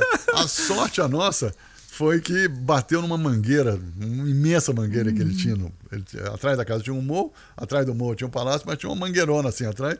Bateu na mangueira e quebrou um galho grande da, da mangueira. Foi um tiro de canhão mesmo, pra valer. É, erramos tudo, né? E aí a mulher dele, desesperada, correndo, nunca mais façam isso aqui! e, nós, e nós dois ah, sentados gargalhadas. É, mas rindo meio de nervoso também, porque do risco que a gente ter. Nossa senhora. Mas Hoje isso- era tentar terrorismo. né? Mas a gente estava se divertindo ali, porque eu estava me divertindo. E nesse momento eu estava numa situação financeira péssima, porque é, ao parar de trabalhar, fiquei sem, sem ter salário e fui consumindo todas as minhas reservas. Mas eu estava feliz, dando tiro de canhão e, e me sentindo a caminho do, da minha vida de naturalista e de conservacionista.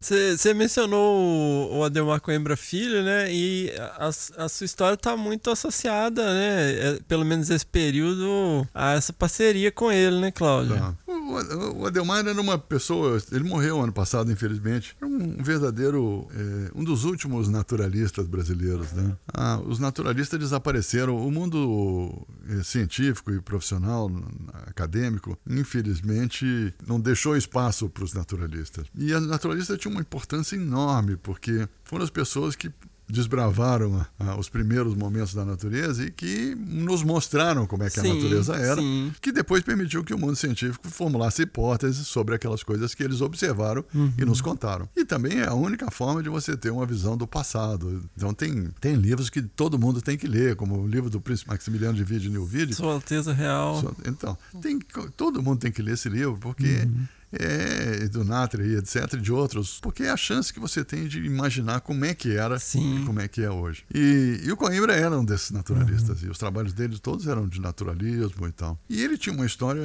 interessantíssima, uma história completamente louca, porque ele era um, um cearense baixinho e muito corajoso e aguerrido, assim, uma pessoa aguerrida. E eu conto essa história dele porque ele era ele, ele formou-se em Viçosa e veio para o Rio de Janeiro e foi ser diretor de um parque municipal urbano. E um dia um político tentou tirar um objeto do parque urbano e ele disse que não ia, não ia tirar de jeito nenhum. E, aí o político mandou demitir a ele da chefia do, do parque. Ele foi demitido e pelo secretário de Agricultura, que era o chefe dele, não foi pelo político. Mas ele resolveu matar o secretário de Agricultura.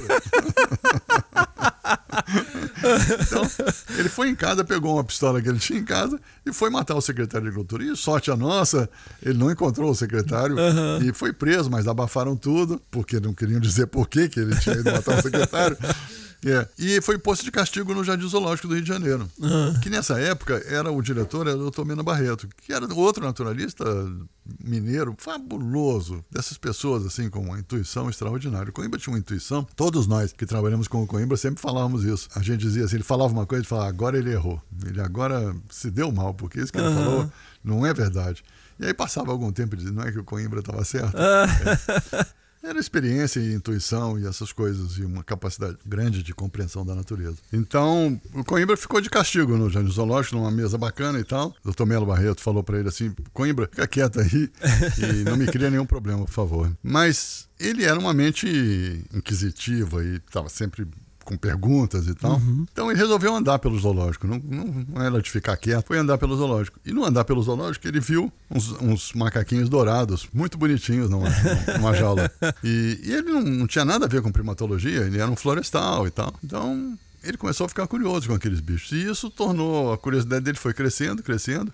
Ele foi se envolvendo, estudando, pensando, procurando e acabou publicando uns dos primeiros trabalhos sobre mico-leão dourado e sobre os mico-leões são dele. Uhum. Quer dizer, nos tempos modernos, porque os naturalistas do, dos séculos passados também sim, descreveram. Sim, sim. E foi virando um primatólogo e acabou virando um maior primatólogo brasileiro nos, nos anos 70, 80, 90. E o Coimbra frequentava a casa do meu amigo, que uhum. eu mencionei na Rua das Laranjeiras, nos sábados. E foi lá que eu o encontrei e foi lá que ele começou a me, me conversar com, sobre ideias de primatas e, e ideias de natureza no Brasil e que eu comecei a me interessar. E nessa época ele tinha criado o Centro de Primatologia do Rio de Janeiro, eh, que foi inaugurado acho que em 78, se não me falha a memória. E ele estava precisando de gente e ele falou: Cláudio, por que, que você não vem trabalhar comigo? E eu acabei indo trabalhar com ele. Eu já estudava biologia nesse ah, momento. Ah, você já tinha é. começado a estudar biologia. Eu já tinha começado a estudar biologia.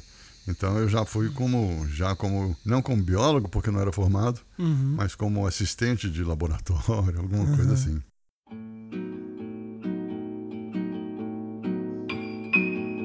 Ué, então depois de uma vida como empresário, como administrador de empresas, você já foi estudar biologia já depois dos 30? Fui estudar biologia depois dos 30, porque o que aconteceu? É, eu fiquei fazendo essas coisas que eu estou mencionando. Uhum. Fui fazer uma expedição com o Jardim Zoológico de São Paulo ao Pantanal, Mato Grossense, para tirar fotografias. Comecei a fazer uma grande coleção de fotos de mamíferos. Que legal. É, fui fazendo o que eu conseguia fazer para tentar entrar na profissão. Uhum. É, mas, na verdade, não estava ganhando nada com isso, era só uma tentativa de entrar na profissão. Até que um dia eu fui a Brasília falar com a chefe de parques nacionais do Brasil, que era Maria Tereza Pado. A Maria Tereza é uma famosa ambientalista brasileira sim, e técnica sim. e que foi diretora de parques nacionais por muitos anos. E ela era casada com meu primo, Luiz Fernando Pádua. Então, por conta disso, para mim era fácil ir conversar com ela. Uhum. E, e amicíssima do Coimbra também. Né? Então, eu fui lá falar com ela e falei: Tereza, poxa vida, eu gostaria tanto de trabalhar no serviço de parques nacionais, você não quer me, me contratar? Ela falou: Mas, Cláudio, você é um empresário, você não, não é uma pessoa da área da natureza, como é que eu vou te contratar? Eu não tenho justificativa para fazer isso. E eu falei, bom, mas como administrador mesmo, eu te faço uma cooperação grande e eu prometo que eu vou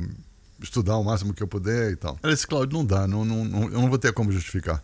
Falei, bom, então pelo menos me diz é, o que, que eu devo fazer. E aí ela foi quem me disse, vai estudar biologia. falei, olha, você acha que funciona? Ela falou, acho. Você vai dar um sinal para o mercado de que realmente você mudou para valer. Aí eu falei, bom, então Tá bom. Aí voltei para o Rio e comecei a procurar onde é que ia ter vestibular de curso noturno, né? E aí havia uma universidade chamada Gama Filho, que era uma universidade privada grande, muito grande do Rio, que hoje já não existe mais, mas que tinha curso noturno. Eu falei, bom, vou estudar biologia à noite.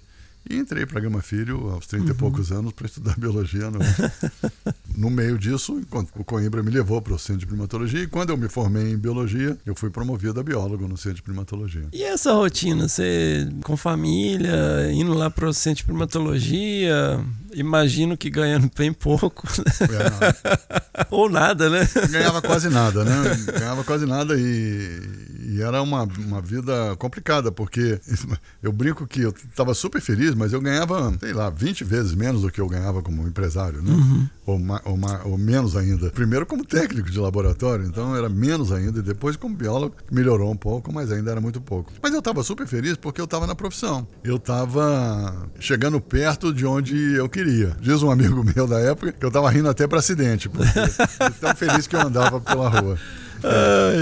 Então, minha vida era assim, porque a Kombi do Centro de Primatologia, o Centro de Primatologia era fora do Rio, era no caminho de Teresópolis, então levava uma hora e pouco para chegar lá. E a Kombi do centro ia buscar o Coimbra, na Gávea, que era um bairro mais afastado do que onde eu morava, eu morava no Cosme Velho. E eu tinha que estar pronto às 6 horas da manhã para a Kombi que pegou o Coimbra passar, me pegar, passar por Niterói, pegar o Alcides, Alcides Piscinati, que era um colega, e depois nós íamos para o centro. E então todo dia às 6 horas da manhã eu tinha que estar no, no viaduto da, do Cosme Velho para pegar a Kombi. E ficava lá até as 4 da tarde. A Kombi, quando voltava, me deixava no caminho e eu pegava uma condução até o subúrbio do Rio, onde estava a Gama Filho. Ia estudar até umas 10, 11 horas da noite e depois pegava uma condução até em casa. Às vezes eu deix, conseguia deixar o carro no estacionamento, então quando a Kombi passava, me deixava lá. Então era um dia longuíssimo. Nessa época eu fumava e estava fumando uns quatro maços de cigarro Nessa por dia. Nessa época porque... quem não fumava, é, né? Exatamente. E eu digo, fumava uns quatro maços, porque meu dia começava antes das seis e ia até meia-noite todo dia. E, e aí um dia eu, eu rio muito, porque a Suzana acha muita graça minha mulher, porque ela me diz assim, mas Cláudio, você está fazendo muito aí e não, o dinheiro não está dando. Como é que a gente faz? Eu falei, só se eu virar guarda noturno. Porque eu não tenho mais tempo. Aí ela morreu de rir, e felizmente, porque eu me ameacei de virar guarda noturno. É, você- eu lembro que você conta que se você não tivesse lá no ponto, o Coimbra não esperava ninguém, né? O Coimbra não esperava ninguém. Ele passava, não tava, ele ia embora. Azar o seu e você que tinha que dar um jeito de chegar nesse lugar que era uma hora vira aí, né? Se vira aí. O Coimbra era, era rígido nas coisas, como eu já mencionei, e muito atrelado a a ordem, as coisas tem, como tem que ser, e Uhum. você e sua responsabilidade. O que foi bom, de certa forma é bom, porque te cria um senso de, de responsabilidade, de com horário, principalmente, Sim, né? Que sim. no Brasil a gente não tem muita responsabilidade com horário. Tem nenhuma, né? E Coimbra é bom nesse sentido. Como que aparece o Mico Leão Preto nessa história, Cláudio? Então, o Mico Leão Preto entra na minha vida pelas mãos do Coimbra Filho, naturalmente, Aham. porque o Coimbra era, como ele, ele foi a pessoa que começou a descrever os mico-leões eh, nos tempos modernos e, e falar um pouco da natureza deles e do comportamento. Como um naturalista, e- ele foi primeiro pelo mico-leão dourado e depois foi olhando os outros. Ele andou na Bahia, vendo o mico-leão de cara dourada e finalmente ele chegou no mico-leão preto. Naquela época não tinha o mico-leão da cara preta, então foi, foi descrito só em 1990. Então, Coimbra não, não podia, portanto, trabalhar com mico-leão de cara preta. E o preto era considerado extinto, né? E o preto foi considerado extinto. Em 1905 foi a, pelo menos extinto para a ciência, né? Uhum. Foi a última vez em que tem uma descrição científica do mico-leão preto. E eram muito poucas. Se você olhar o, o livro do Reschkovitz, foi onde eu fui olhar isso. O Reschkovitz escreveu um livro sobre os primatas, um- uma bíblia dos primatas. E aí você vê, ele juntou todas as referências de tudo que era possível. E se você olhar, porque nos tempos modernos tem muitos trabalhos sobre mico-leão preto, mas até ali eram pouquíssimos trabalhos e Uhum. pouquíssimos micos em, em museus. Portanto, mesmo que, que ele não tivesse extinto, ele já era raro, de certa forma, porque não tem muita descrição dele no, no mundo da ciência. E o Coimbra se interessou pelos mico-leões e aí, por conta disso, todo mundo ficou sabendo no mundo acadêmico. Ele começou a publicar. E um dia, uma pessoa passou numa loja de armas em Presidente Venceslau e viu dois mico-leões pretos empalhados. Então, no último episódio, até a Gabi mandou um e-mail e essa pessoa, pelo que ela disse, é o Álvaro Aguirre. É, é possível que seja o Álvaro Aguirre. É, é possível que seja o Álvaro Aguirre, sim. Que estava procurando o Muriqui. Procurando o Muriqui. É muito né? possível. Eu, eu não, não consigo me recordar quem era, mas agora que você falou, me vem à mente a possibilidade de ser o Aguirre. Que era outro, outra pessoa, porque o, o Coimbra, depois disso, o Coimbra, e, nessa época, havia um, um naturalista famoso também, um pesquisador do Museu Nacional chamado Zé Cândido Melo Carvalho. Uhum. Mineiro, mas morava no Rio de Janeiro, trabalhava no museu, um especialista, acho que em, em répteis, não me lembro bem, ou anfíbios, mas um, um pesquisador de renome internacional. E, mas também ligado à, à conservação. Os primeiros conservacionistas estavam no Museu Nacional, estavam nos, nos museus. E aí o Zé Cândido arranjou um recurso, eu não sei com quem, para fazer inventários. E o Coimbra foi beneficiário de uma parte desse dinheiro e o Aguirre da outra parte. Ah, que legal. E saíram procurando micos leões. O Coimbra foi procurar mico leão e o Aguirre foi procurar, foi procurar muriquis. É, eu comentei no último episódio que meu primeiro trabalho na graduação como estagiário foi ficar catalogando à mão referência bibliográfica lá de um professor. As publicações do Coimbra Filho, ele tinha um monte de publicação que era sobre o caso de hibridismo entre Caletrix não sei o que com Caletrix não sei o que, trihibridismo com não sei o que. Eu acho que vale a pena eu abrir um parênteses aqui, Ah. porque é interessante para falar do hibridismo e do trihibridismo. É, porque, pô, era tudo assim, né? O, o, o- houve um, tem um fato fantástico, porque o Sabin chegou no Brasil num certo momento, nos anos 80, querendo levar 10 mil saguis. O Albert Sabin. Albert Sabin, para os Estados Unidos. Porque eles estavam precisando de sagui para testes biomédicos. E ele queria levar 10 mil, 10 mil saguis do Brasil. E o CNPq ficou nervoso com aquela situação e não sabia o que fazer e foi procurar alguns pesquisadores da área e, naturalmente, o Coimbra foi chamado para uma reunião. E o o Coimbra disse, não, não, não vai tirar bicho da natureza. Aham. É um absurdo tirar bicho da natureza. Por que que eles não, já que eles têm muito dinheiro, pega dinheiro da, da National Science Foundation, sei lá, faz um acordo com o governo brasileiro e vamos criar os saguis para eles e vamos mandar os saguis criados em cativeiro para os estudos biomédicos. E isso gerou uma, uma grande celeuma na época, vai, não vai, vai, não vai. O que acabou o Sabin impressionando, e o Sabin era casado com uma brasileira, então tinha uma relação com o Brasil, o que acabou fazendo uma pressão grande e o governo, mas o governo não aceitou e seguiu o que o Coimbra falou. Assim nasceram dois centros de primatologia por conta disso. O Centro de Primatologia do Rio de Janeiro nasce dessa história, porque aí vamos arranjar dinheiro para construir o Centro de Primatologia. E o Centro Nacional de Primatas de Belém também nasceu por conta dessa história. Olha aí. É. Mas eles caminharam em caminhos diferentes. Por causa do Coimbra, o centro do Rio começou a caminhar no caminho da conservação. E o centro de, de Belém, que está ligado um pouco ao Instituto Oswaldo Cruz e ao Ministério da Saúde, caminhou para a produção de animais para pesquisa médica. E, na verdade, naquele momento, o Seib não levou os bichos do Brasil, mas levou os bichos, ao que tudo indica, e eu li um artigo uns anos depois falando sobre isso, do Peru. Ele levou uma quantidade grande de primatas do Peru. É, esse fato é importante porque ele gera a criação de centros de primatologia no Brasil. Né? E, e o Coimbra começou a, a trabalhar na criação de um primata para pesquisa biomédica, de um sagui para pesquisa biomédica. Então ele começou a fazer seleção artificial, na verdade. Olha aí. É, o que ele estava fazendo era seleção artificial. Ele estava buscando os traços que precisava, buscando uma taxa de crescimento populacional grande Uhum. e, e- e aí começou a, a hibridar na busca de vigor híbrido. Era, era manejo, manejo Sim, forte, sim, né? sim. E começaram a nascer É, animais. seria uma domesticação, né? Era um caminho da, é o caminho da domesticação. E, gente- eu, eu estudei muito domesticação por causa disso depois. E, e tinha uma fêmea de, de sagui que nasceu com tetas grandes e ele ficava achava aquilo importante porque é, achava que podia ser uma forma de, de estudar câncer de seio, essas coisas todas. Então ele é, fez um- uma quantidade grande de trabalhos ligados à seleção artificial para uma domesticação, para a criação de um, um grupo, ou uma variedade para pesquisas médicas. Interessante. Não sabia que eu achava sempre engraçado que eu ficava catalogando aquilo. É. Inclusive a minha primeira nota, né? Minha primeira publicação foi uma notinha no Neotropical Primates, que eu, o título eu chamei On the Occurrence of the Black Lawn Tamarin, que seria o equivalente em inglês sobre a ocorrência, É, né? Que eu achava super legal.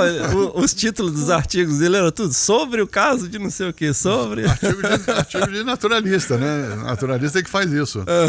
É, que é um, um caso só, né? Uma visão só, Aham. que vira um artigo que é importante também, né? E, então, Coimbra teve essa, tem, tinha esse lado é, forte é, de manejo e etc. Mas no caso do- dos mico-leões, foi pura, pura conservação mesmo. Aí você tava falando então da, da loja de armas em Venceslau. Isso, e agora ficou mais legal ainda. Se for o Aguirre, ficou mais legal.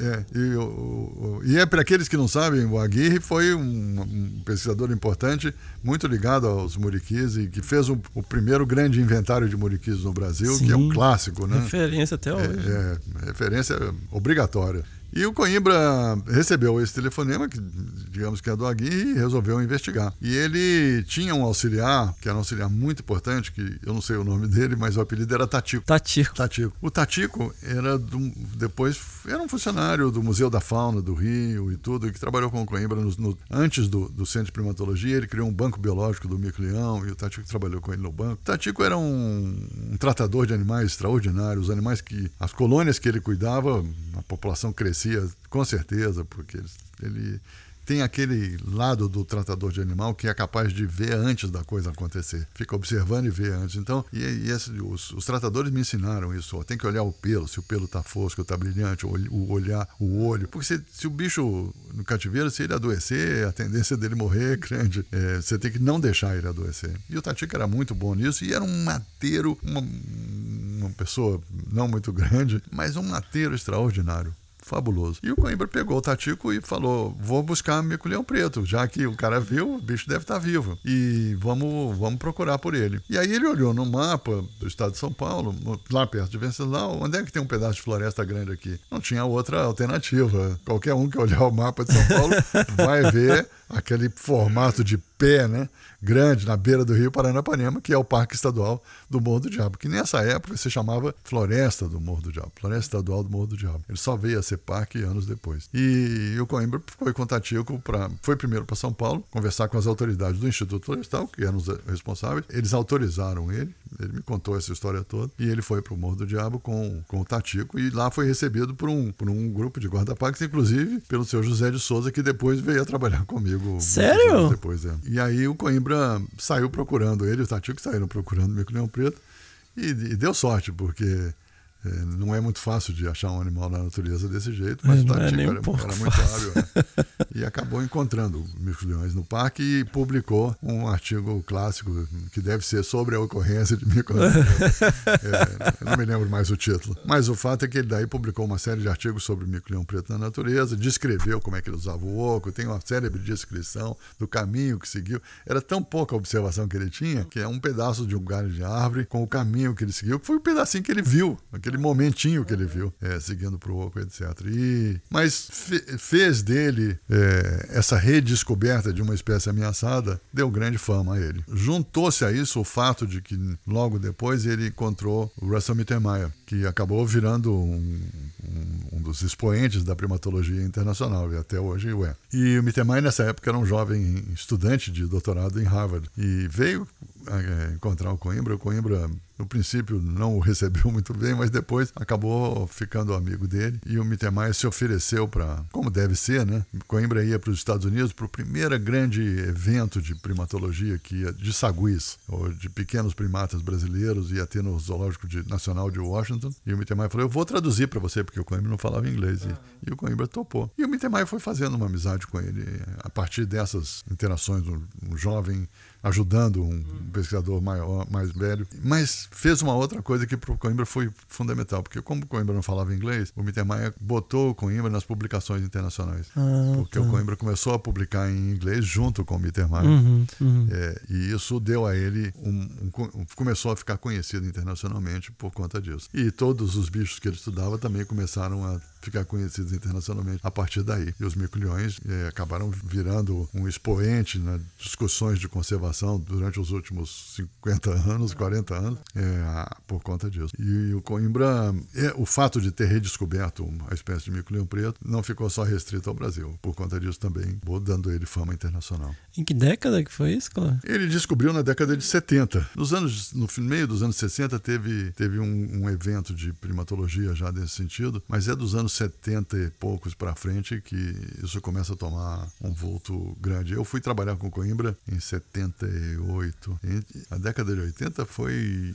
aí foi extraordinário, porque aí explodiu primatologia no Brasil e no mundo. E nesse sentido, o congresso, os congressos de começou a ter uma quantidade enorme de jovens brasileiros se dedicando à primatologia, muito por conta do, de, de alguns primatólogos que tinham no Brasil, Coimbra é um deles, mas muito porque o professor Milton Tiago de Mello, eh, que vai fazer 103 anos no próximo domingo, um expoente da primatologia brasileira, o professor Milton começou a trazer os cursos de primatologia internacionais para o Brasil. Isso nos anos 80, em 83, acho que foi o primeiro curso. E eram os cursos que, o, que foram originalmente pensados por um pesquisador da Smithsonian chamado Rudy Rudram. É um indiano, né? É um. Não, ele não é indiano, não. Ele é do Sri Lanka. Ele é- Sri Lanka? É, portanto, ele é ceilandês, né?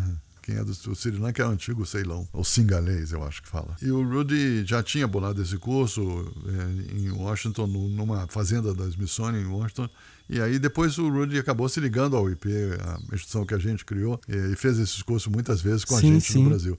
Mas no começo ele fez com o professor Milton Tiago de Mello, Uhum. e que formou uma quantidade grande de jovens brasileiros primatólogos que estão por aí, É. quase todos eles. Eu não sei se o, se o Bião não foi um dos, dos alunos do, do- do coisa, mas, ah, mas muitos foram, e muitos hoje professores e outros saíram dos cursos do professor. É, A primatologia foi o carro-chefe, né, da conservação, assim. Por uns anos foi. E, Né? e, é, e foi interessante, porque eu assisti no Congresso de. Acho que foi no Congresso de Zoologia de 85, em Campinas. Os primatólogos estavam, eram tantos que se decidiu que ia ter um congresso separado. Separado de É, primatologia. É, porque era tanta gente que compensava fazer um congresso separado. E, e aí, tomada a decisão, começou. E criou-se a Sociedade Nacional de Primatologia, que já existia, tomou outro vulto. Já existia porque o pessoal do Museu Nacional tinha criado, junto com o Milton, que foi professor da UNB. Porque o que que aconteceu no Brasil? O, os estudos de mamíferos no Brasil não começa pelos biólogos, começa pelos médicos. O professor Milton era médico veterinário, ou alguns, ou alguns naturalistas de museu que estudavam taxonomia, ou gente que estudava primata por razões médicas. Toda, aliás, quase toda a zoologia no Brasil vem dos estudos médicos. Porque se você for pensar. Por isso é que quase não tinha é, pesquisadores com mamíferos de grande porte, médio e grande porte. Porque o grande interesse dos médicos que vinham com Oswaldo Cruz, do grupo de Oswaldo Cruz, a primeira colônia de primatas do Brasil, acho que é de macacos rezos da, da ilha lá do, do Instituto Oswaldo Cruz, e vai por aí afora. Então, é, e aqui em São Paulo também, tinha uma quantidade grande por causa de razões médicas, Uhum. porque tinha o Instituto Butantan e outros. E eles estudavam pequenos roedores e essas coisas, porque são grandes focos de, de vetor, de, de Sim, doença e etc. sim. E primata mesmo, eles só estudavam por razões, por razões médicas. Então, a primatologia do Brasil, a mamalogia no Brasil, surge aí. E só nos anos 80 para frente é, é que começa a se pensar em mamíferos de grande porte. Quando eu comecei a falar em estudar primatas e tudo, e comecei a incentivar os, os meus estudantes a trabalhar com onça, com bichos grandes, era um susto. Ninguém, é, ninguém pensava nisso. É, vê que você tem é, esses pesquisadores internacionais que vieram estudar muriqui, Isso. estudar mico-leão dourado, e a única coisa em paralelo era o Schaller lá, Era o Charlie. tentando fazer alguma coisa no Pantanal, né? É. Houve uma. O Charlie foi até antes, mas é que Antes, o, que, né? o que, que o Charlie fazia? O Charlie era diferente, porque o Charlie era um and- andarilho do- da conservação. Ainda é, né? ainda é. É, Então ele ficava.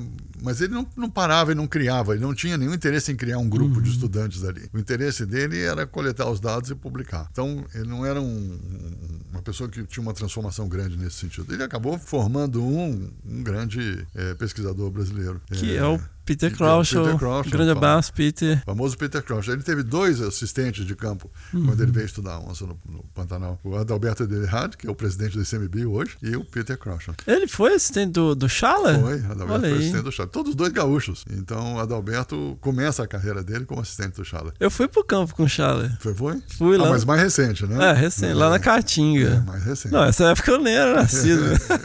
Essa época você não era nascido, né? Nossa, foi, foi interessante. Então, os estudos de mamíferos de grande, médio e grande porte começam realmente quando um grupo de brasileiros começou a estudar no exterior. E eu estou entre eles. Principalmente quando fomos, o grupo grande foi para a Universidade da Flórida e, da Flórida e para algumas universidades inglesas.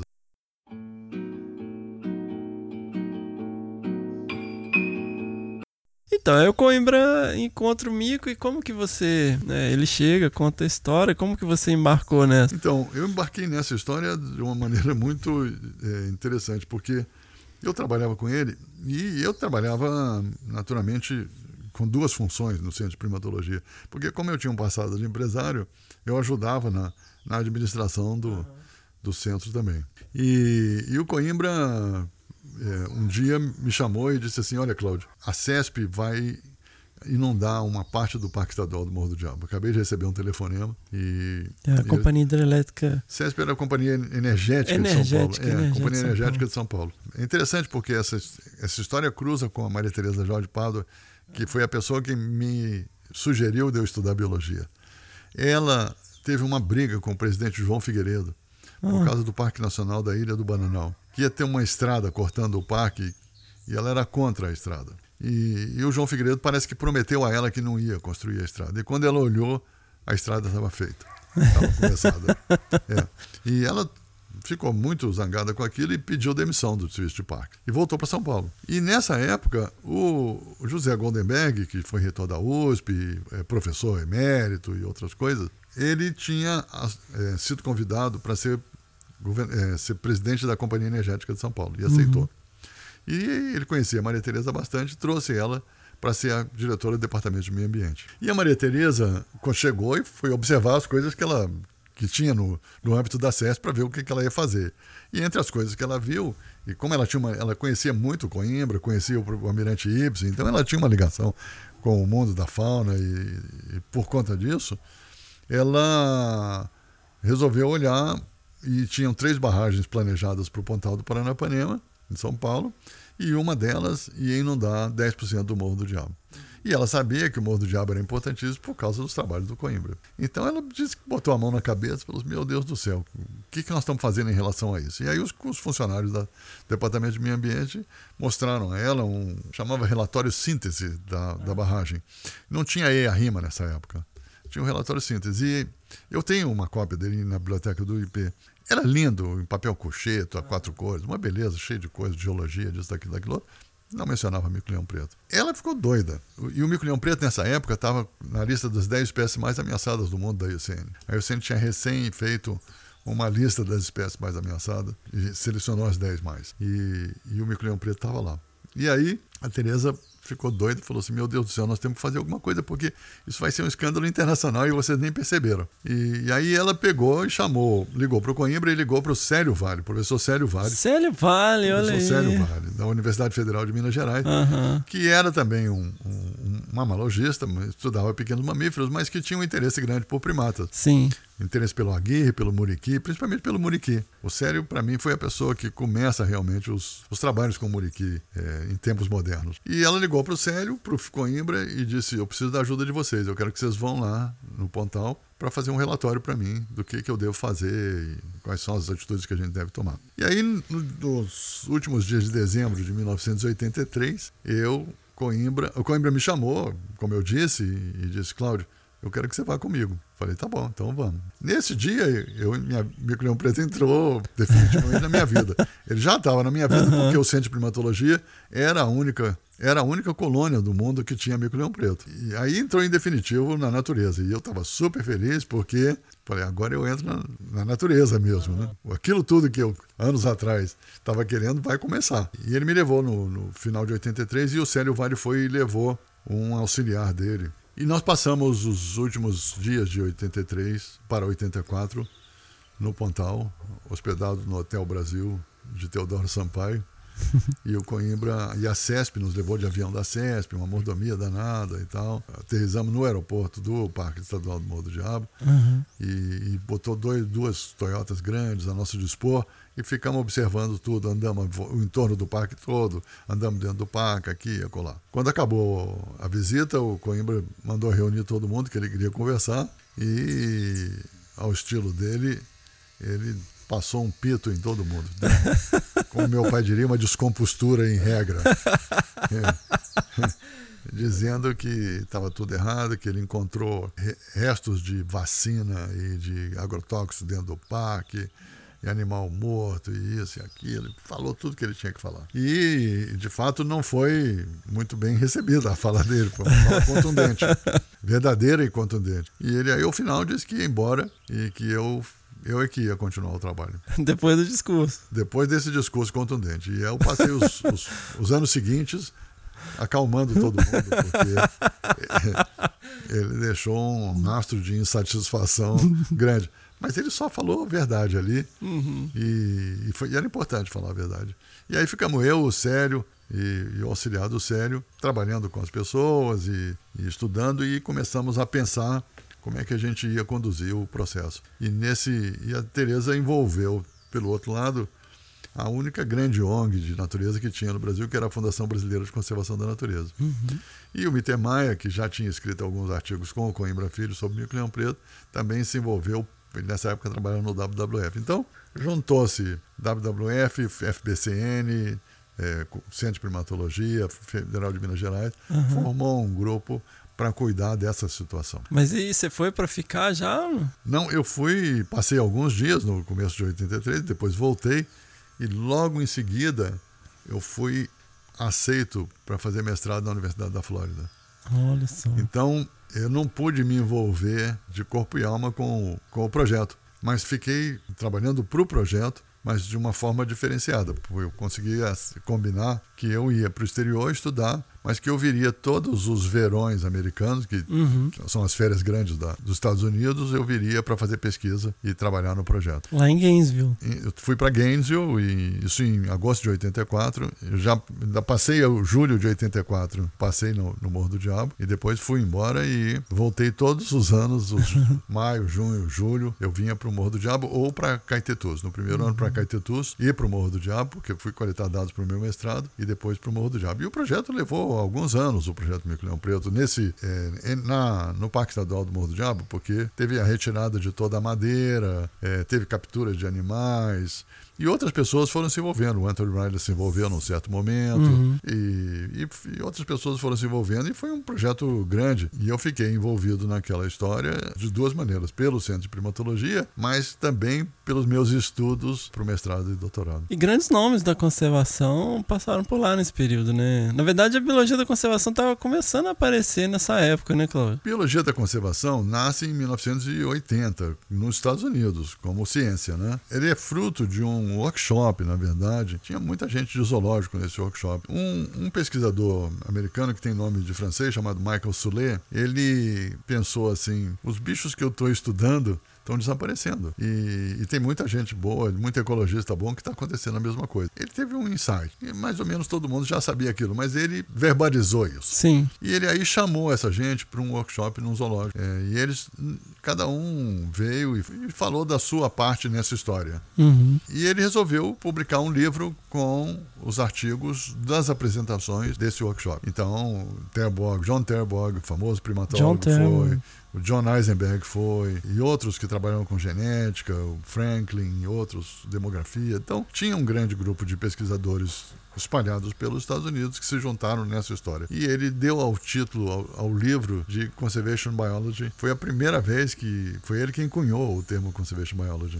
Fantástico. E não era propriamente uma ciência, era, um, era uma constatação eh, de que os, os animais do- que eram frutos dos estudos estavam desaparecendo. Principalmente que os ecologistas precisavam fazer alguma coisa a respeito disso. Em vez de ficar só estudando, precisavam fazer algo mais além disso. Daí, isso foi evoluindo. Isso tomou um vulto grande nos Estados Unidos e começou a aparecer muitos artigos e gente tentando e pensando, encontros e pensamentos. E acabou caindo na Universidade da Flórida, e onde foi a primeira universidade que trouxe esse assunto para o mundo acadêmico oficialmente. E eu dei a sorte, como alguns outros brasileiros, de cair na Universidade da Flórida em 1984, quando isso estava nascendo No meio da efervescência. né? no meio da efervescência, no começo da efervescência, e passei toda a efervescência vivenciando isso na Universidade da Flórida. Uma grande parte do- dos nossos ouvintes, eles são estudantes, são jovens e tal. E muita gente, assim, vê esses ícones da conservação, às vezes não, não cria uma associação de que isso veio também de uma série de sacrifícios e dificuldades, né? Então você foi fazer mestrado na Flórida, você já tinha, já tinha três filhos? Três filhos. Três filhos. E você tava vivendo de bolsa? Como que foi isso aí? No período em que antecede a Flórida, em que eu fiquei sem ganhar nada por uma boa tempo, bons anos, é, ou quase nada, ganhava muito pouco, mas a Suzana, minha mulher, gentilmente assumiu uma parte dessa história. Ela também era uma profissional no Rio de Janeiro.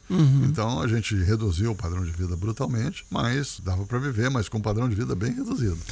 e quando a gente foi para a Flórida, eu fui com minha bolsa só. E era uma bolsa não muito grande do CNPq para uma família de cinco pessoas, mulher e, três filhos. E a Suzana não tinha, não podia fazer nada lá, É, no primeiro momento pelo menos. Então foi bem contado. eu confesso a você que eu estava tava feliz, mesmo com, com uma vida apertada, mas a família se queixava bastante. e eu sinto que deveria a família ter algum sacrifício. Eu tento minimizar isso dizendo que são sacrifícios que foram bons por outro lado, porque meus filhos todos são correntes, falam correntemente inglês, é, sem sotaque, e hoje são profissionais e isso foi bom para eles. Mas foi.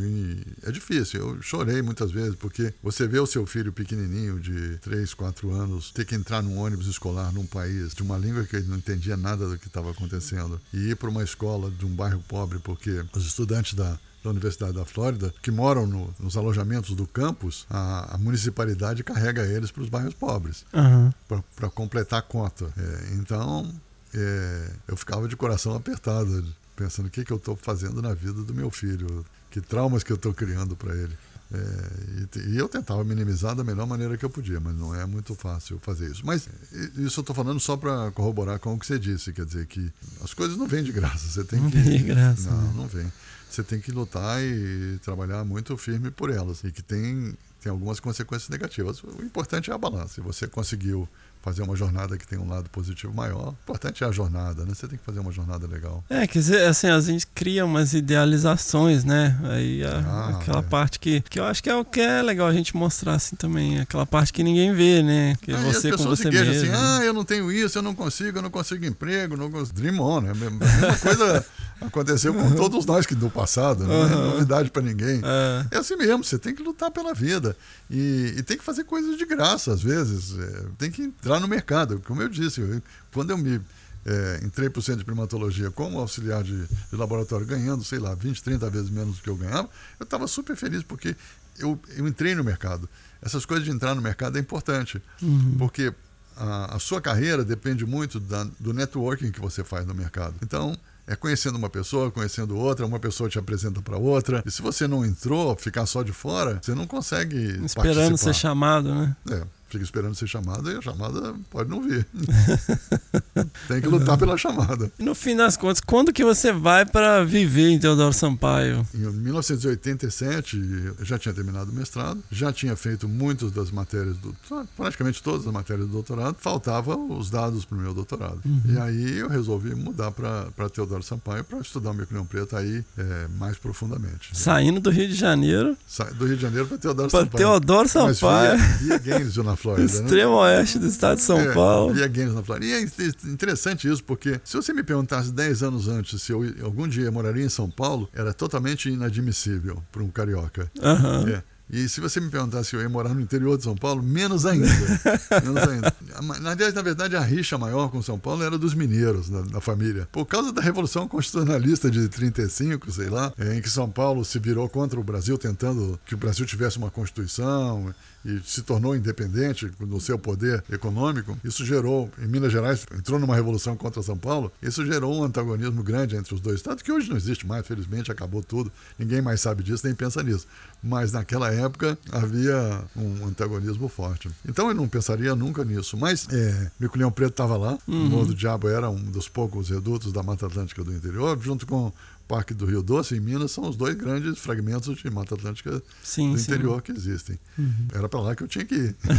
minha, minha vida estava lá. E, e a cidade de Teodoro Sampaio é uma cidade que eu gosto muito, mas é uma cidade sem, na época, então, sem recursos quase Na nenhum. época, é. Sem recursos quase nenhum. Uma rodovia que era uma estrada de chão e É. as casas em volta, né? É, era um lugar bem. é- Era pobre, uma cidade pobre e muito pequenininha, né? Muito Uhum. de fronteira. Sim. Fronteira.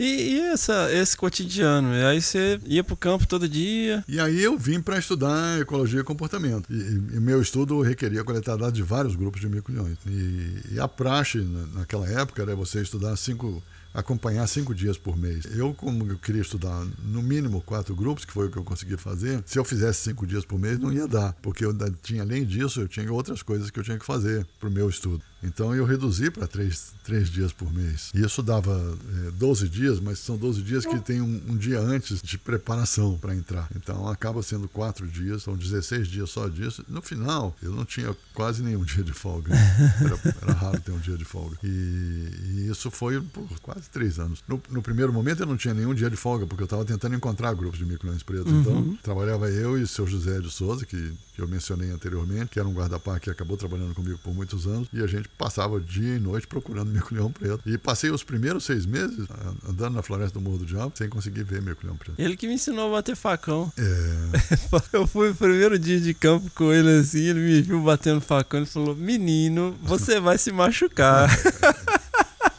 ele era um. Ele é um de Souza lá da minha vida, né? Um- uma pessoa que me ensinou muito isso. Eu aprendi tanto com ele. Não só na natureza, mas aprendi da vida. Uma pessoa Sim, sim. uma pessoa do bem e, e um sábio. Sabedoria não está na escola. Tem muitos sábios que nunca foram a uma escola.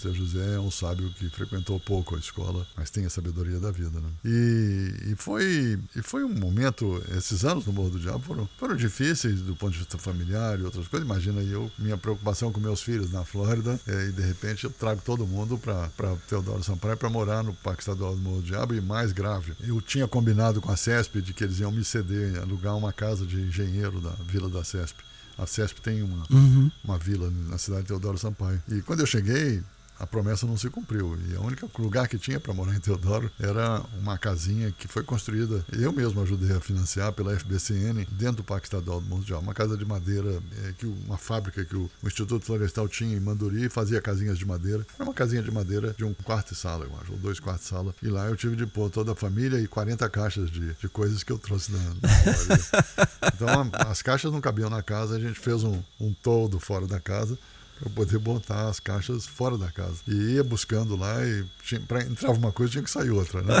Não cabia tudo na casa. E foi um momento muito complicado, porque foi um verão ainda por cima, um calor brutal que faz em Teodoro Sampaio, mosquito aberto. A casinha está muito perto da floresta. E três filhos que estavam acostumados à vida americana, no, morando numa, numa choupana no Parque Estadual do Monte de Então tinha uh, choradeiras diárias, não só da, dos filhos, como da Suzana também, que me olhava e as lágrimas escorriam de, de mágoa, né? Com aquela situação. É, e eu, confesso, de, com sentimentos dúbios, porque ao mesmo tempo que eu estava preocupado com a família, eu estava super feliz porque estava fazendo o que eu queria fazer.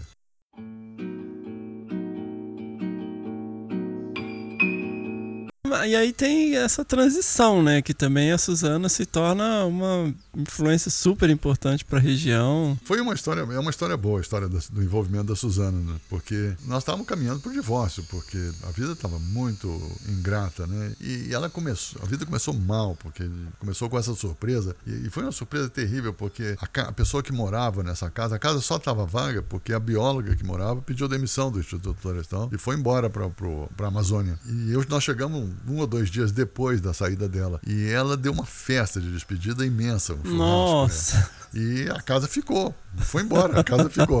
Então a gente chega, a casa, além de tudo, estava uma casa de, de, de pós-festa, né? Nossa. Tava um horror. Bom, mas assim, assim é a vida, né? E aí, num certo momento, na, na tentativa de melhorar a situação, eu tinha convivido no Centro de Primatologia do Rio de Janeiro com um grupo que veio estudar miocleão dourado e veio pelas, muito pelas mãos do Coimbra. Uhum. E capitaneado por uma pesquisadora do Zoológico de Washington chamada Débora Kleiman. Sim, e sim. a Débora mandou um pesquisador jovem que já tinha morado no Brasil, em Minas Gerais, chamado James Dietz, e a mulher dele, Luann Dietz, vieram para passar uma temporada estudando miocleão dourado na natureza, preparatório para a reintrodução de miocleões dourados na natureza. É, reintrodução essa que era fruto do sucesso da criação em cativeiro, principalmente no zoológico de Washington. Então, eu, eu ajudei o James Ditt no começo, eu estava no centro de primatologia, e a Luene, Uhum. eu fui com a Débora é, escolher casa para ele no, na, na, reserva de Poço das Antas. Eu fiz um, um, um, Como eu trabalhava no centro, eu fui a pessoa que. Como, e eu falava inglês bem, Uhum. fui a pessoa que, que ajudou. E eu acompanhei um pouco do trabalho dele. E aí, no Morro do Diabo já, eu falei com a Suzana: Suzana, é, você podia a vida está muito difícil para nós e, e, ela fica pior ainda porque você está aqui cuidando das crianças, mas está sem ter o que fazer. A vida está desagradável. Suzana é uma pessoa de uma energia incrível, então Sim. ela não gosta de ficar parada. E ela foi procurando coisas na comunidade de Teodoro Sampaio para ajudar. Ela deu aula de inglês, ela deu aula de ginástica. Uhum. Ela foi fazendo coisas que ela podia fazer para ajudar, mas ela estava infeliz, principalmente porque não estava se, se realizando profissionalmente. E eu convenci a ela de ir ao Rio de Janeiro passar uma semana com o James e a Luann Yates no Posto das Antas. Porque tinha uma semelhança, era um casal, estava trabalhando com o Mico Leão e tudo. Uhum. E a Susana foi, felizmente ela foi, porque quando ela voltou uma semana depois, ela voltou outra pessoa. Ela viu um, um espaço, um, ela viu um, um, vislumbrou uma luz para poder ter uma vida legal lá. E, e voltou é, decidida a criar um programa de educação ambiental para o Parque Estadual do Morro do Diabo. O que deixou o diretor da época muito feliz, porque ele queria isso também muito. Então, juntaram-se as, as, forças todas e a Suzana começou a trabalhar para criar um programa de educação ambiental. Uhum. E isso nos colocou em outra posição na comunidade também, porque eu era um pesquisador que ia para o mato todo dia. Então eu não tinha relação quase nenhuma com a comunidade uhum. é, da região. E quando a Suzana começa o programa de educação ambiental, e ela brilhantemente, ela fez uma coisa extraordinária. Ela pegou jovens de Teodoro Sampaio, selecionou um grupo de 10 jovens para serem monitores do programa. E isso colocou ela numa posição que os jovens que vieram eram jovens muito dinâmicos, se candidataram e queriam fazer. E entre eles estava a Marisa Graça de Souza, a Gracinha, que até hoje trabalha conosco. E aí começa um, uma efervescência a partir do programa de educação ambiental, da energia da Suzano e da energia desses jovens. E isso faz uma mudança tremenda, porque a Suzano acabou virando, não só o programa foi um sucesso, quando a gente saiu, eram 10 mil visitantes guiados por esses jovens todo ano ao Morro do Diabo, e depois 20 mil, aumentou para 20 mil, bem como a nossa relação com a comunidade ficou muito diferenciada, porque esses jovens traziam a comunidade para a gente, a gente saía para a comunidade. E eu acabei sendo eleito à revelia presidente do Conselho de Desenvolvimento de Teodoro Sampaio. é, o meu estudo já estava implantado, eu tinha um pouquinho de tempo, então uma vez por semana eu fazia uma reunião com os, os tomadores de decisão da cidade de, de, Teodoro Sampaio, como presidente do CONDEPRO, Conselho de Desenvolvimento e Progresso de Teodoro Sampaio. Olha. E na qualidade de presidente do CONDEPRO eu fiz várias coisas interessantes, trouxe muita gente para dar palestra para eles, mas criei uma, uma olaria em Teodoro Sampaio, uma escola de, de trabalhar de, com cerâmica, que depois passou para a igreja. Criamos uma outra pequena fábrica de artesanato e por aí fomos inventando coisas em Teodoro. Sensacional. Poxa, Claudio, e assim, essa é uma região muito. tem uma história bastante conturbada, vamos dizer, né? Região de fronteira e tal. E na década de 90, né? Quando você tá lá já fazendo, já estabelecido toda essa pesquisa, começa, né, na região um movimento de reforma agrária forte, né? Que tem origem justamente nessa região. Foi. É, porque, na verdade, quando eu saí do Morro do Diabo, é, eu saí fisicamente porque eu precisava voltar aos Estados Unidos para terminar meu doutorado. Eu, fiquei, eu tinha que fazer um ano de trabalho de campo, mas nós nos envolvemos tanto com aquela região que eu acabei ficando quase três anos lá. Uhum. E eu voltei para fazer o, o, terminar meu doutorado, mas eu deixei um estagiário, que, que é o Lauri Colin Júnior, que está conosco até hoje. Grande. É, meu, eu me considero seu neto, assim, que é o Lauri é meu mentor. Isso mesmo. E, e, o Lauri, que veio, era, quando veio, era estudante ainda da Exalc, acabou ficando lá estudando Microleão Preto. E, e nossa relação com, com, com Teodoro Sampaio com o Pacto do Diabo continuou. E quando eu acabei o doutorado e voltei para o Brasil, eu continuo, o projeto continuou. Então, uhum. não era mais o meu projeto de doutorado, era um projeto de pesquisa nosso e de conservação. Porque, na verdade, assim, o Lauri ele é engenheiro florestal, né? O pai dele não ficou muito feliz com. Não, a história, a história, não tem uma história. Não foi só o pai do Lauri. Uhum. muitos dos jovens que começaram a trabalhar comigo passaram por essa situação, porque o que, que eu estava oferecendo, né? Eu oferecia conhecimento conhecimento, mas não tinha dinheiro, não tinha Uhum. É, conforto, não tinha nada. No caso do Lauri, e no caso do Eduardo Ditti e vários outros, eu fui, eu conto que é a história da pizza, porque o, o pai do Lauri fez um esforço, era um dentista de Piracicaba e se esmerou muito pela educação do filho, muito legal. E, e o Lauri estudou na Exalc, melhor escola de, de, de agronomia e floresta do Brasil, Uhum. então USP, né, aquela coisa. E o pai acho que sonhava que o Lauri ia ser gerente de uma empresa de papel e celulose, alguma coisa nesse gênero né? Como os pais sonham para o futuro dos seus Sim, filhos. sim. É. E aí o Lauri resolve estudar Mico Leão Preto com um pesquisador que não tinha nada, é, que morava numa choupana e etc. E naturalmente aquilo não estava de acordo com o sonho dele. Então ele me convidou para comer uma pizza. E eu fui na casa dele em Piracicaba comer uma pizza. E aí, ele, aí me- nessa noite ele me aproveitou e me perguntou assim: Mas, ô, ô, Cláudio, eh, me conta uma coisa. O que, que o meu filho está fazendo com você?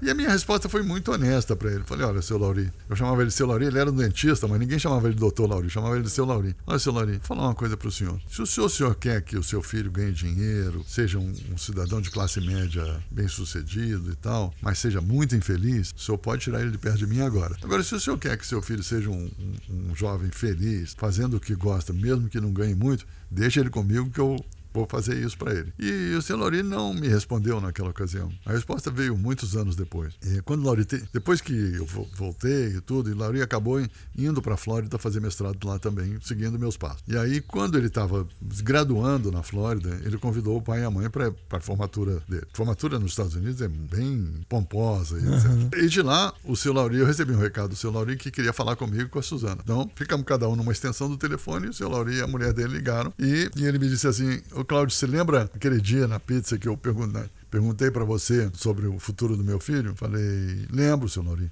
Ele falou assim: naquela hora eu não entendi nada do que você me falou, mas agora eu entendi. Eu estou vendo meu filho feliz e bem sucedido. Então, foi. Eu comecei a chorar naturalmente, Suzana chorou na, na extensão, a mãe do Lauri também, todos muito emocionados, porque ele não estava entrando na vida que o pai pensava, mas estava feliz e o pai tinha compreendido isso. Fantástico. E, e o Eduardo Dite passei pela mesma coisa, e outros, outros jovens que vieram trabalhar comigo, que os pais não compreendiam, porque falar de conservação era algo muito inovador no Brasil. Mas então, e assim você montou um pequeno exército aí de que hoje são referências no Brasil, na América Latina, em alguns casos no mundo. Eu, eu sempre quis fazer isso, né? Porque te, dá a chance que eu não tive, né? E, e, acrescido a isso o fato de que eu caí na Universidade da Flórida, onde Biologia da Conservação tinha nascido como uma matéria acadêmica. Então, era a chance de trazer isso para o Brasil em tempo real. E assim eu fiz. E, e, eu passei uma temporada dentro da Exalc como professor visitante e, e, tem muitos jovens muito capazes que se aproximaram, porque também estavam procurando uma, uma saída para ele. Estavam estudando engenharia florestal, agronomia, mas queriam trabalhar com mais com conservação. Então, aglutinou essa gente toda e nós juntos construímos o IP, o Instituto de Pesquisas Ecológicas, é, junto com a Suzana e com alguns outros professores, e depois é, foi acrescentando gente, mas criou um, um grupo de jovens que hoje todos são doutores e muito capazes e formados em locais bons que eu fui ajudando. É fruto da capacidade dele, mas eu fui ajudando onde eu podia ajudar e fomos juntos constituindo isso e vieram outras gerações. Você é parte de uma dessas gerações. como eu estudei muito o Instituto Oswaldo Cruz, como eu me sinto assim, como Oswaldo Cruz, quando chegou do Instituto Pasteur, ele tem um grupo de médicos que se juntou a ele também, praticamente de graça, só porque queriam aprender as coisas que ele trouxe uhum. do Instituto sim, Pasteur sim. e que ninguém falava. E, e depois foram se, sucedendo gerações fazendo a mesma coisa. Nós estamos fazendo a mesma coisa num formato pequeno e num tema importante. Sensacional. Já não é tão pequeno, né, Cláudio? Mas é, é, que precisava ser muito maior, porque, porque a natureza está precisando muito, né? De onde surgiu o IP? Ele surge de uma ideia que, na verdade, a gente copiou da. Copiar bem feito é uma coisa boa, né? da Fundação Biodiverstas, que era uma combinação entre universidade e ONG. Uhum. É, e nós tentamos fazer a mesma coisa com a USP de Piracicaba e, e criar uma ONG que tivesse essa combinação. Mas não, não, funcionou bem no começo. E aí nós ganhamos, resolvemos ganhar independência e criar de forma independente. Ah, um pouco por frustração. O mundo acadêmico, que é muito importante, e as pesquisas públicas, são muito importantes, mas não é o que a gente queria fazer. A gente uhum. vinha imbuído do espírito de biologia da conservação. Eu quero salvar a espécie para eu poder estudar, porque não adianta nada eu estudar se não vai ter espécie. Uhum. Ou eu quero salvar a floresta, ou eu quero isso. Então, nós criamos um grupo, e, e tem sido assim, está se sucedendo em diversas gerações, que faz uma pesquisa mais aplicada e, e que tem pensamentos em soluções de, de, problemas da vida real. E eu não estou desmerecendo o resto, a importância da pesquisa pura, nem de nada sim, disso. Sim. Eu estou falando que nós viramos esse grupo. E estamos aglutinando pessoas que, que pensam dessa forma. Uhum. Todo mundo que se sente assim, eu quero fazer alguma coisa, eu quero, eu quero ser um bom pesquisador, mas eu não quero que a minha pesquisa vá para a prateleira da universidade uhum. é, somente, porque e pode ser usada algum dia de forma muito boa, mas é, eu quero, além disso, eu mesmo ajudar a botar ela em prática. E, e virou uma espécie de, de centro de, de aglutinação o IP virou o centro de aglutinação dessa história ah, e vem crescendo no, nos anos e foi construído com muito carinho por um, um, grupo grande de pessoas e continua, né? Pessoas que tem, põem seu coração nessa história. Eu não me sinto nem um pouco dono, eu sou apenas parte de um grupo que está junto, de mão dada, com muita força, assim, com muita energia, com muito coração, tentando fazer que, que o Brasil e o mundo possa ser desenvolvido, mas num desenvolvimento novo, quer dizer, não o desenvolvimento só do dinheiro, mas o desenvolvimento que conviva com uma natureza legal, onde, onde as pessoas possam continuar apreciando e vivendo o, o mundo natural, do qual nós fazemos parte, Sim. embora a gente é, pense que, que é diferente em muitas ocasiões. E, e, é possível fazer isso, quer dizer, e a própria, e, em tempos recentes ficou claro que a própria sobrevivência da humanidade depende disso também. Então, a missão ficou maior ainda, e a gente espera que sirva a gente não tem tamanho para querer mudar tudo, mas a gente espera que sirva pelo menos de exemplo e de base. É, eu, eu às vezes falo assim, nem que seja para as futuras gerações verem que nem todo mundo pensava só em dinheiro e em desenvolvimento. e tinha jovens e pessoas que lutavam por uma coisa diferenciada, sustentável, onde nós fôssemos apenas um no universo grande da, da natureza do mundo, da biodiversidade global. E eu, eu espero que o IP siga nesse caminho, claro, se modernizando onde for necessário, mas eu espero que seja, continue sendo essa casa de, é, de jovens e alguns velhos com mente jovem lutando por, por esse planeta com uma vida em harmonia com a, com a natureza e ao mesmo tempo com os confortos do mundo moderno. Sensacional!